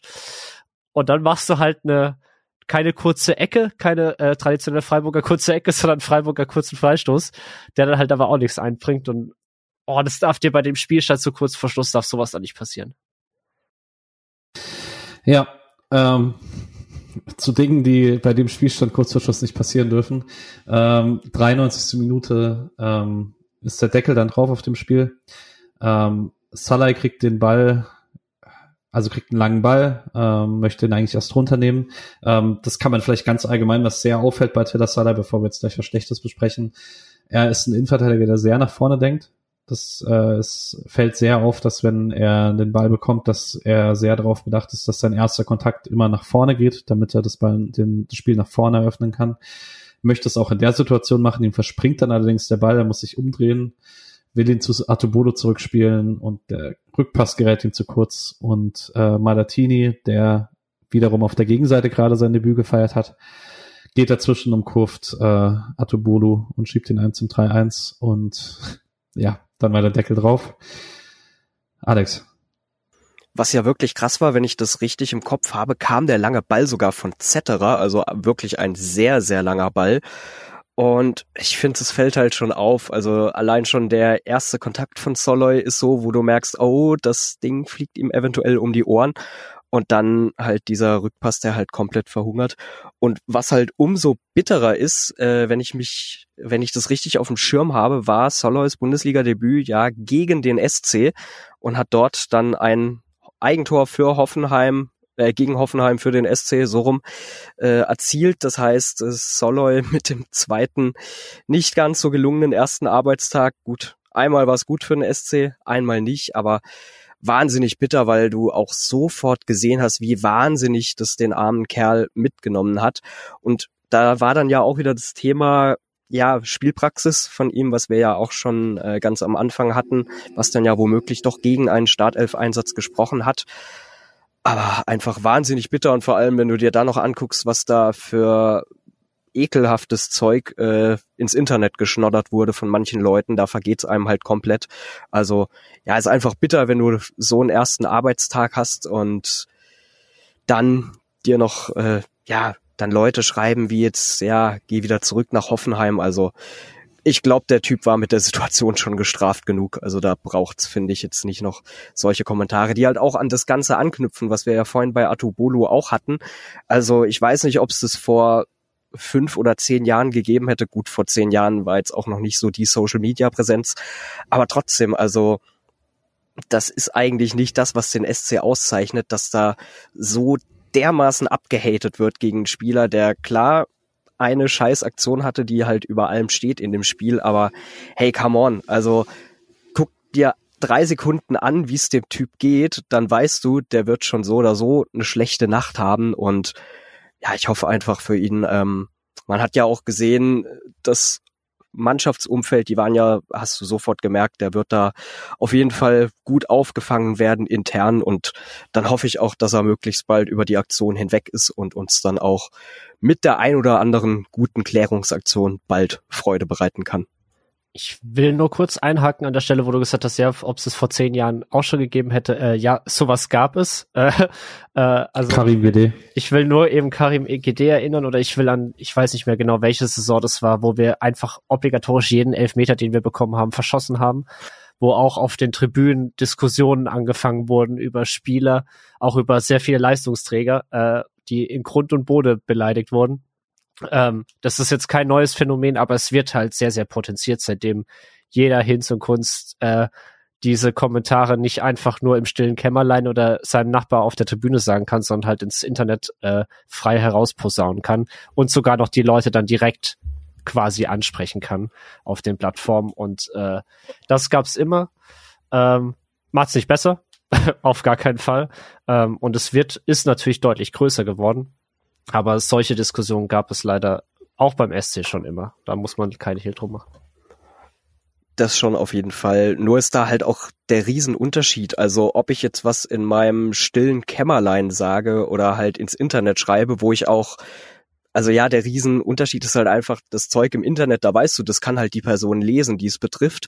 Und ähm, je länger sowas dann auch steht, das ist ja wieder das Ding, also das ist ja nochmal ein viel größerer Prozess. Also ein blöder Spruch, vor allem wenn ich jetzt allein in meinem Zimmer bin. Also ich glaube, so wie wir alle bin ich Gott froh, dass vieles, was ich in meinem Zimmer sage, auch für immer und ewig in meinem Zimmer bleibt. Was halt einfach auch gerade in den 90 Minuten aus der Emotion heraus gesagt wird. Nur halt, gesagt ist schnell etwas, aber wenn ich jetzt bedenke, dieser Prozess, ich überlege mir was, dann sage ich, okay, ich schreibe das jetzt auf Twitter oder Facebook oder sonst wo, dann schreibe ich das und dann ist es ja immer noch die Hürde, bis ich auf Absenden klicke und dann steht das Zeug da und ja, dann merkst du dann ja auch, da ist ja null Reflexion bei den Leuten, dass die halt nicht irgendwie nach drei, vier Stunden merken, oh, okay, vielleicht habe ich da jetzt ein bisschen einen Scheiß hingeschrieben, vielleicht sollte ich das löschen, sondern das Erschreckende ist halt trotzdem dieses Bedürfnis, einfach so diesen, diesen Hate einfach für alle Welt hinaus zu posaunen und auch, ja, gerade auf Insta zum Beispiel, wo du weißt, da sind die Spieler, das lesen die, dass da halt manche Leute echt nicht, ja, dass da bei manchen wirklich dieser Drang besteht, so auch diese Gehässigkeit einfach rauszuposaunen, ist halt bedenklich. Aber ich glaube, das ist auch kein Freiburger Problem, sondern ein, ja, viel weitreichenderes gesamtgesellschaftliches. Äh, voll. Absolut. Ähm, und ich will an der Stelle äh, kurz nochmal eine Empfehlung für das Interview von Laura mit äh, Julika äh, an der Stelle machen, weil ja dort auch über das Thema gesprochen wird, ähm, wo Julika ja sagt, was sie alles an Kommentaren bekommt. Natürlich dann deutlich sexistischerer Natur, ähm, als jetzt wahrscheinlich ein Salah bekommen wird. Aber wir müssen uns kein Hehl drum machen, dass unter den Kommentaren dann wahrscheinlich auch gerade auch in Richtung Adobolo beispielsweise jetzt nicht nur äh, äh, normale Hate-Kommentare, sondern bestimmt auch rassistische äh, Scheiß Scheiße mit dabei ist und sowas macht was mit Leuten. Selbst wenn man versucht, es zu ignorieren, das hat ja Julika sehr gut besprochen, nimmt man das auf und liest sich das durch und man kann da nicht komplett weg davon gehen. Und deswegen ist es halt muss man da schon mal die Kirche im Dorf lassen und das auch aktiv anprangern, dass das halt absolut gar nicht geht, was da herausposaunt wird. Ähm, vor allem nicht äh, dann jetzt in dem Fall äh, jemanden, der eine halbe Woche oder eine Woche gerade erst im Verein ist. Ähm, das ist schlicht nicht zu akzeptieren, dann, wenn dann solche Scheiße herausposaunt wird. Ja, und gerade zum Thema, man sagt es ja so leicht, so nach dem Motto, ja, wenn irgendein Scheiß über dich im Internet steht, lest du das halt nicht durch. Und da kann ich mittlerweile sogar aus eigener Erfahrung sprechen, weil es mir auch schon passiert ist, dass ich ja, mir ist mal ein Pressekonferenzmoment mit Christian Streich nicht ganz so gelungen. Mir ist die Frage ein bisschen um die Ohren geflogen. Und diverse Boulevardmedien hatten dann eine Riesenfreude daran, völlig aus dem Kontext gerissen, diesen äh, Schnipsel dann auf YouTube und sonst wo zu vertreiben, wo ich dann auch den Fehler begangen habe, nicht widerstehen zu können, äh, das zu lesen, was da in den Kommentaren stand. Ich meine, gut, jetzt im Vergleich zu äh, dem, was manche Leute hier über Soloy und so schreiben, ging das noch, aber einfach nur noch ja, auf den Punkt zurück. Also es ist halt schon, wenn du halt was ins Internet schreibst, dann ähm, ja über irgendwelche Personen, dann ist halt auch sehr wahrscheinlich, dass diese Personen genau das lesen. Und das finde ich halt immer noch den zentralen Unterschied. Ähm, ob ich jetzt einfach nur was zu einem Kumpel sage aus der Emotion heraus im Stadion oder ob ich das halt ins Internet schreibe mit dem Wissen, hey, das kann die Person lesen, dass ich sie scheiße finde. Also ja, das ist einfach etwas bedenklich alles. Ja, habe ich gar nicht so viel hinzuzufügen. Ähm, ihr habt das sehr gut eingeordnet. Ähm, Ich hab's, ich habe vorhin extra bei Artobolo den äh, Talking Point nicht aufgemacht, weil ich nicht ganz weiß, ob ich dieses Rabbit Hole schon, äh, schon betreten möchte, ob wir die gleichen Diskussionen über Artobolo auch führen würden, wenn er ein weißer Torhüter aus der äh, Fußballschule wäre, weil man einfach den Vergleich nicht hat. Ähm, ich habe da nur so bei manchen Leuten so ein gewisses Gefühl, gerade bei Leuten, bei denen ich es im Stadion höre, wo ich mir so denke, ja, du siehst so aus. Ich weiß, warum du das äh, gerade sagst. Ja, jetzt habe ich Rabbit Hole auch betreten, ne? Ähm, genau. Ähm, um das Thema vielleicht noch abzuschließen, Alex hat es vorhin kurz angerissen, ich musste direkt dran denken, als Salah dieses Eigentor für Hoffenheim geschossen hat, ist er alleine und betröppelt aus diesem Strafraum rausgelaufen. Als diese Szene zum 3-1 passiert ist, waren innerhalb von fünf Sekunden Ginter, Sedilia und Eggestein da. Das wird schon funktionieren. Da mache ich mir relativ wenig Sorgen. Wir sind halt nicht Hoffenheim. Ne? Das ist verdammt gut so. Vielleicht auch nochmal anschließend daran, dass wir letzte Woche beim Hoffenheim-Spiel drüber gesprochen haben, dass wir uns nicht so richtig erklären können, warum die immer nicht ganz so gut sind, wie der Kader ist. Es gibt halt auch nicht erklärbare Faktoren oder nicht, nicht harte Faktoren halt. Habt ihr mir ein Spiel des Spiels? Äh, ich fange mal an äh, und ich nehme Grifo. Ähm, ehrlich gesagt, weil ich keinen anderen so wirklich habe, der, der sich nach vorne gespielt hat in dem Spiel. Ähm, ich hätte jetzt eher Spieler, die eher so der negative Spieler des Spiels hätte ich ein paar mehr Auswahl, ähm, um es jetzt böse zu sagen. Nee, äh, Wincher hat äh, letztendlich durch seine Flanke die Großchance von Höhler vorbereitet. Er hat eigentlich durch seine Flanke vorbereitet, dass Weißhaupt äh, ähm, überhaupt den Elfer zieht. Er hat den Elfer gemacht. So gesehen an allen gefährlichen Offensiv dort beteiligt gewesen. Ähm, und so der einzige Lichtblick bei dem sehr schwachen Offensivspiel des SC. Selten fand ich es auch so schwer, einen Spieler des Spiels auszuwählen wie heute. Normalerweise, wenn Chico Höfler dabei ist, ist es einfach Chico Höfler, weil Chico Höfler und ne? ähm, ja, also ich fand's auch schwierig. Ich gehe auch mit äh, Grifo mit. Einfach auch Patti, weil du es schon angesprochen hast. Grifo war halt in einem offensiv doch eher mauen Spiel der einzige, der dann halt doch gute Akzente nach vorne gesetzt hat. Klar, das äh, die Tatsache, dass er den einzigen Freiburger Treffer, wenn auch vom Punkt aus gemacht hat, spielt dann da auch noch mal mit rein. Also ich gehe auch mit Grifo mit. Ich erkaufe mir kurz ein bisschen Zeit und äh, sag kurz, dass äh, Julian Maxi Eggestein genommen hat, weil er zumindest um Ordnung bemüht war, hat aber gesagt, er verteidigt es mit ähnlich viel Feuer, wie der Leipziger Auswärtsblock normalerweise hat. Ähm, Misha hat mir Noah Weishaupt gegeben für ähm, für den Elfmeter, den er rausgeholt hat und dafür, dass er zumindest Dinge probiert hat. Und ich bin immer noch unschlüssig und ich weiß es ehrlicherweise nicht. Ich glaube, ich gehe auch mit Grifo. Ich finde, ich finde das, was Paddy gesagt hat, auch äh, überzeugend. Dass, also er ist halt, er macht das Tor und er ist für die beste Freiburger Chance außer dem Tor verantwortlich dann hat er wahrscheinlich Argumente. Ich hätte, ich habe gerade tatsächlich überlegt, ob ich Ginter nehme, trotz des 2-1, weil ich ihn sonst ganz oft ziemlich gut fand in letzter Linie. Aber wenn du so schlecht aussiehst bei dem Gegentor, mit dem das Spiel kippt, dann tue ich mich schwer damit. Genau. Ansonsten haben wir dieses Spiel, glaube ich, abschließend besprochen. Und äh, ich gehe kurz in den Leihspielerblock. Der ist wieder relativ kurz diese Woche. Ähm, Robert Wagner hatte ein sehr tolles Spiel mit Kräuter Fürth. Die haben 2 zu 1 gewonnen zu Hause gegen Holstein Kiel. Sind damit sehr, sehr nah dran in äh, Aufstiegsplätzen, um nicht zu sagen, sie sind äh, jetzt Zweiter. damit belegen sie einen Aufstiegsplatz. Ähm, er hat durchgespielt, er hat beim Kicker die Note 2 bekommen, steht dort auch in der Elf des Tages. Ähm, ist dort immer noch klarer Leistungsträger. Es ist, äh, ich, ich schwanke jede Woche dazwischen, äh, wen ich jetzt langfristig noch cooler finde im Freiburger Zentralmittelfeld, ihn oder Yannick Engelhardt. Auf jeden Fall ist diese Leihe alles, was man sich äh, erhoffen konnte. Und die spielen nächsten Samstag um 13 Uhr auf St. Pauli. Das kann man sich vielleicht mal angucken, wenn man nicht zum Stuttgart-Spiel im Stadion ist. Ähm, genau. Kimberly Sequem bei Paderborn wieder nicht im Kader. Paderborn hat 0-0 in Osnabrück gespielt. Ähm, Hugo Sique ist auch noch verletzt. Äh, Brügge hat 1-1 gegen Standard Lüttich gespielt. Ähm, die haben jetzt die letzten drei Spiele ohne Hugo Sique nicht gewonnen, haben dann nur zwei Punkte geholt. Und Kevin Schlotterbeck ist auch noch verletzt raus. Ähm, der hat das Bruderduell damit verpasst in Dortmund. Die haben 3-1 verloren. Ähm, sein Bruder hat allerdings für Bochum getroffen, auch wenn er es selber nicht getan hat. genau. Ähm, ansonsten haben wir jetzt über ganz viel Negatives gesprochen. Dabei hatte dieser SC Samstag eigentlich sehr positiv begonnen, nämlich mit den SC Frauen, die in Leipzig ein relativ souveränes Auswärtsspiel gemacht haben. Haben da 2-0 gewonnen, ähm, 34. Minute 1-0 durch äh, Kora Sikai, ein Abstauber nach einem Lattentreffer. Und in der 92. Minute hat Lila Egli nach ähm, Debüt äh, den Deckel drauf gemacht. Ähm, man ist jetzt neun Punkte vor den Abstiegsplätzen. Das ist tabellarisch sehr wichtig, dass man sich endgültig Luft nach unten verschafft hat. Man hatte ein sehr cooles Debüt von Eileen Kempel äh, vorne, auch wenn die am Torabschluss noch äh, arbeiten kann. Ähm, man hatte ein sehr cooles Debüt von äh, Carriage in der Innenverteidigung. Äh, Egli hat zum Debüt getroffen. Insgesamt glaube ich ein Samstag, dass der ganz gut für gute Laune gesorgt hat.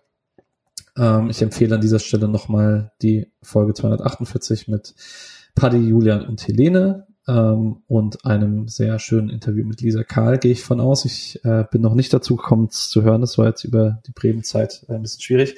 Und ich habe mich heute tatsächlich, damit ich noch ein bisschen mehr Input hat für die Folge heute für den Rasenfunk entschieden, weil ich dachte, die Frauenfolge ist ein bisschen langlebiger, werde ich die Tage nachholen. Ähm, genau, am Montag, den 5. Februar, geht's zu den Bayern nach München. Ähm, nächstes Wochenende wird hart für den SC Freiburg. Ähm, die zweite Mannschaft hatte keinen, hat nicht ganz so toll angeknüpft. Die hatten das zweite Spiel nämlich am Samstag. Ähm, die haben 0 zu 1 zu Hause verloren gegen den SC Verl. Ähm, Gegentor in der 26. Minute.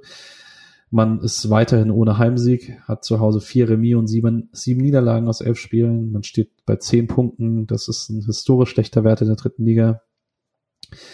Ähm, Thomas Stamm hat in der PK gesagt, schlechtes Pressing in der ersten Halbzeit, zweite Halbzeit war ein bisschen besser, aber die Chancen, die man hat, muss man dann machen, um was zu holen und dass man aktuell kein positives Selbstverständnis in der Mannschaft hat.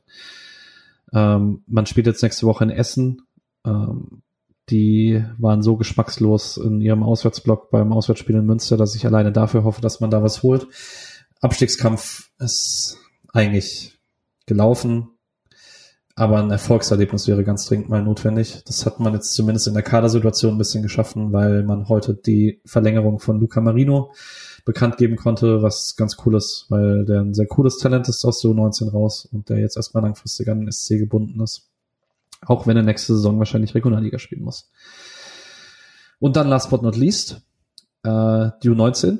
Die hatten zwei Freundschaftsspiele am Samstag. Ähm, die haben 1-0 gewonnen gegen Basel und 3 zu 2 gegen Hoffenheim. Äh, beim Spiel gegen Hoffenheim hat Mika Reifsteck getroffen, den soll ich einmal besonders erwähnen von, von dem Alex, weil er aus Nimburg kommt und deswegen Alex da ganz besonders sein Herz dran hängen hat. Ähm, genau, wenn schon kein Schwede nach Freiburg kommt, hofft er, dass zumindest Mika Reifsteck in den Profikader schafft.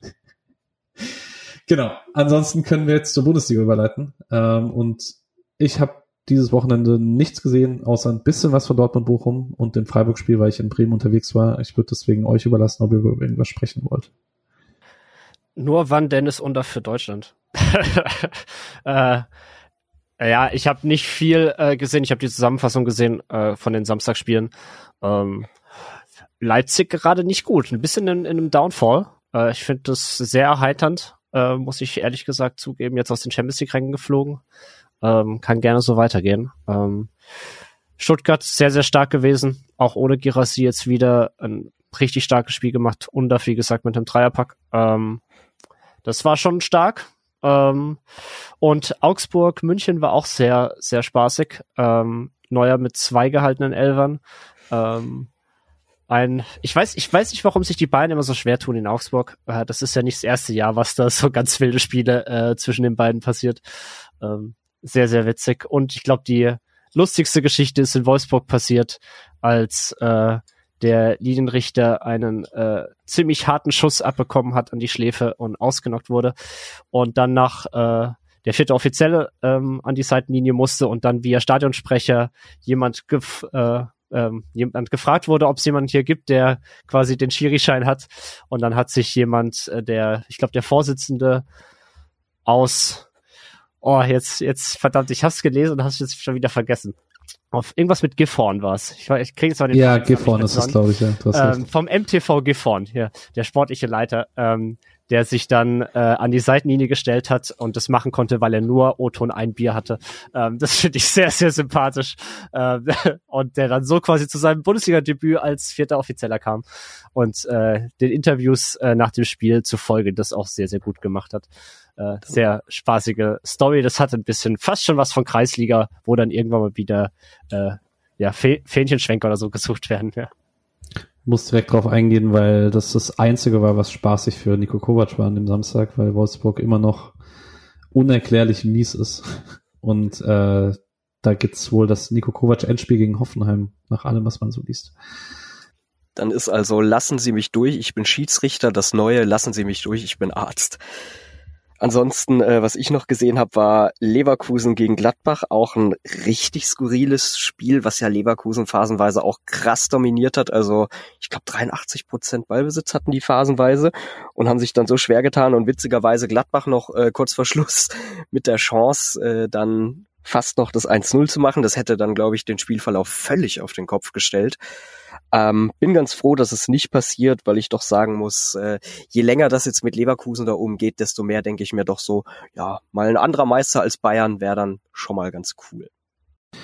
Ja, ähm, was soll man sonst noch sagen? Es war eigentlich gar, es war kein so spannender, spannendes Wochenende. Frankfurt ist jetzt leider drei Punkte enteilt, ähm, gegen ein erschreckend schlechtes Mainz 05. Union war auch ziemlich schlecht, hat, hat aber trotzdem gewonnen gegen ein noch schlechteres Darmstadt. Das ist da unten, also wer, wer aus Darmstadt, Mainz und äh, Köln, die wollen alle irgendwie nicht punkten. Also aktuell ist es nicht so komplett unwahrscheinlich, dass jemand mit 25 Punkten irgendwie die Relegation noch erreicht, weil die anderen beiden noch schlechter sind. Das was schon sehr, sehr krass ist. Also eigentlich sollte man den dritten der zweiten Liga einfach kampflos aufsteigen lassen, weil es keiner von den drei verdient hat, die Klasse zu halten. Ne? Einzige Chance für den HSV ist zu. Dann mit neuen Trainer, aber wenn, wenn, wenn die dort auch so weitermachen wie, wie jetzt am Wochenende wieder. Was übrigens, ich habe zweite Liga, das äh, habe ich recht viel verfolgt. Das war ein sehr, sehr spaßiges Spiel in Hamburg äh, gegen den KSC. Ähm, der HSV, es wird wieder Frühjahr, der HSV fängt an den Aufstieg zu verkacken. Es ist Jahr für Jahr wirklich. Es tut mir leid, es wird mir, es wird mir nicht langweilig, das zu sehen.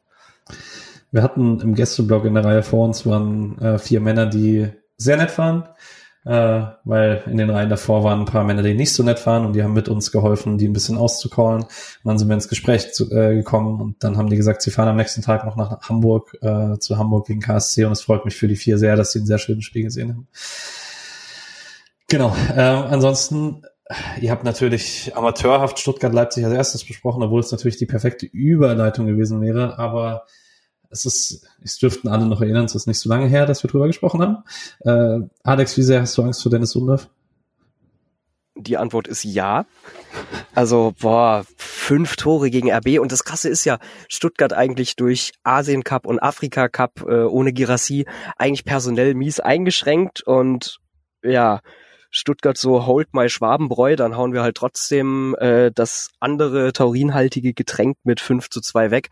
Also absolut beeindruckend und ich kram jetzt nochmal unschöne Erinnerungen ans Hinspiel hervor. Oh, das war für mich sowieso eine ganz, äh, ein ganz skurriler Nachmittag. Durch, äh, dadurch, dass ich von einem Bekannten mit VfB-Sympathie eine Karte gekriegt habe, saß ich doch tatsächlich mit SC-Trikot im äh, Stuttgart Familienblock. Also das ist so mit das denkwürdigste im negativen Sinne Fußballerlebnis, äh, das ich bisher im Stadion mitgemacht habe. Vor allem oh, damals noch in diesem Entlastungszug, der über Heidelberg gefahren ist und das geniale Kunststück vollbracht hat, von Freiburg nach Stuttgart fünf oder sechs Stunden zu brauchen. Also sprich, das war ein völliger Samstag zum Vergessen. Aber oh, ja gut, was mir äh, witzig in Erinnerung geblieben ist, äh, mir hat ein etwas äh, suffisant grinsender VfBler auf die Schulter geklopft und gesagt, jetzt weißt du mal, wie sich ein Stuttgart-Fan fühlt. Naja, hätte ich darauf verzichten können. Könnte ich auch am Samstag absolut drauf verzichten. Vor allem Stuttgart-Hinspiel war halt wahnsinnig bitter. Das war auch wieder so ein Spiel, da kannst du als SC in Führung gehen, gehst haarscharf nicht in Führung und dann entgleitet dem SC ein Spiel so, wie man es sonst auch nur sehr selten gesehen hat. Also ich hoffe mal, die Spieler und Streich werden alle gewarnt sein am Samstag. Also ja, ich hoffe mal, es wäre wunderschön, wenn man doch ein bisschen ähm, für ja, das, was da im vergangenen August passiert ist, doch noch mal ein bisschen eine kleine sportliche äh, Rache ausführen könnte. Aber um ehrlich zu sein, äh, hält sich, obwohl ich auch eher sehr die SC-Optimismusbrille immer aufhabe, wenn ich auf kommende Spiele gucke, hält sich da mein Optimismus doch ein bisschen in Grenzen.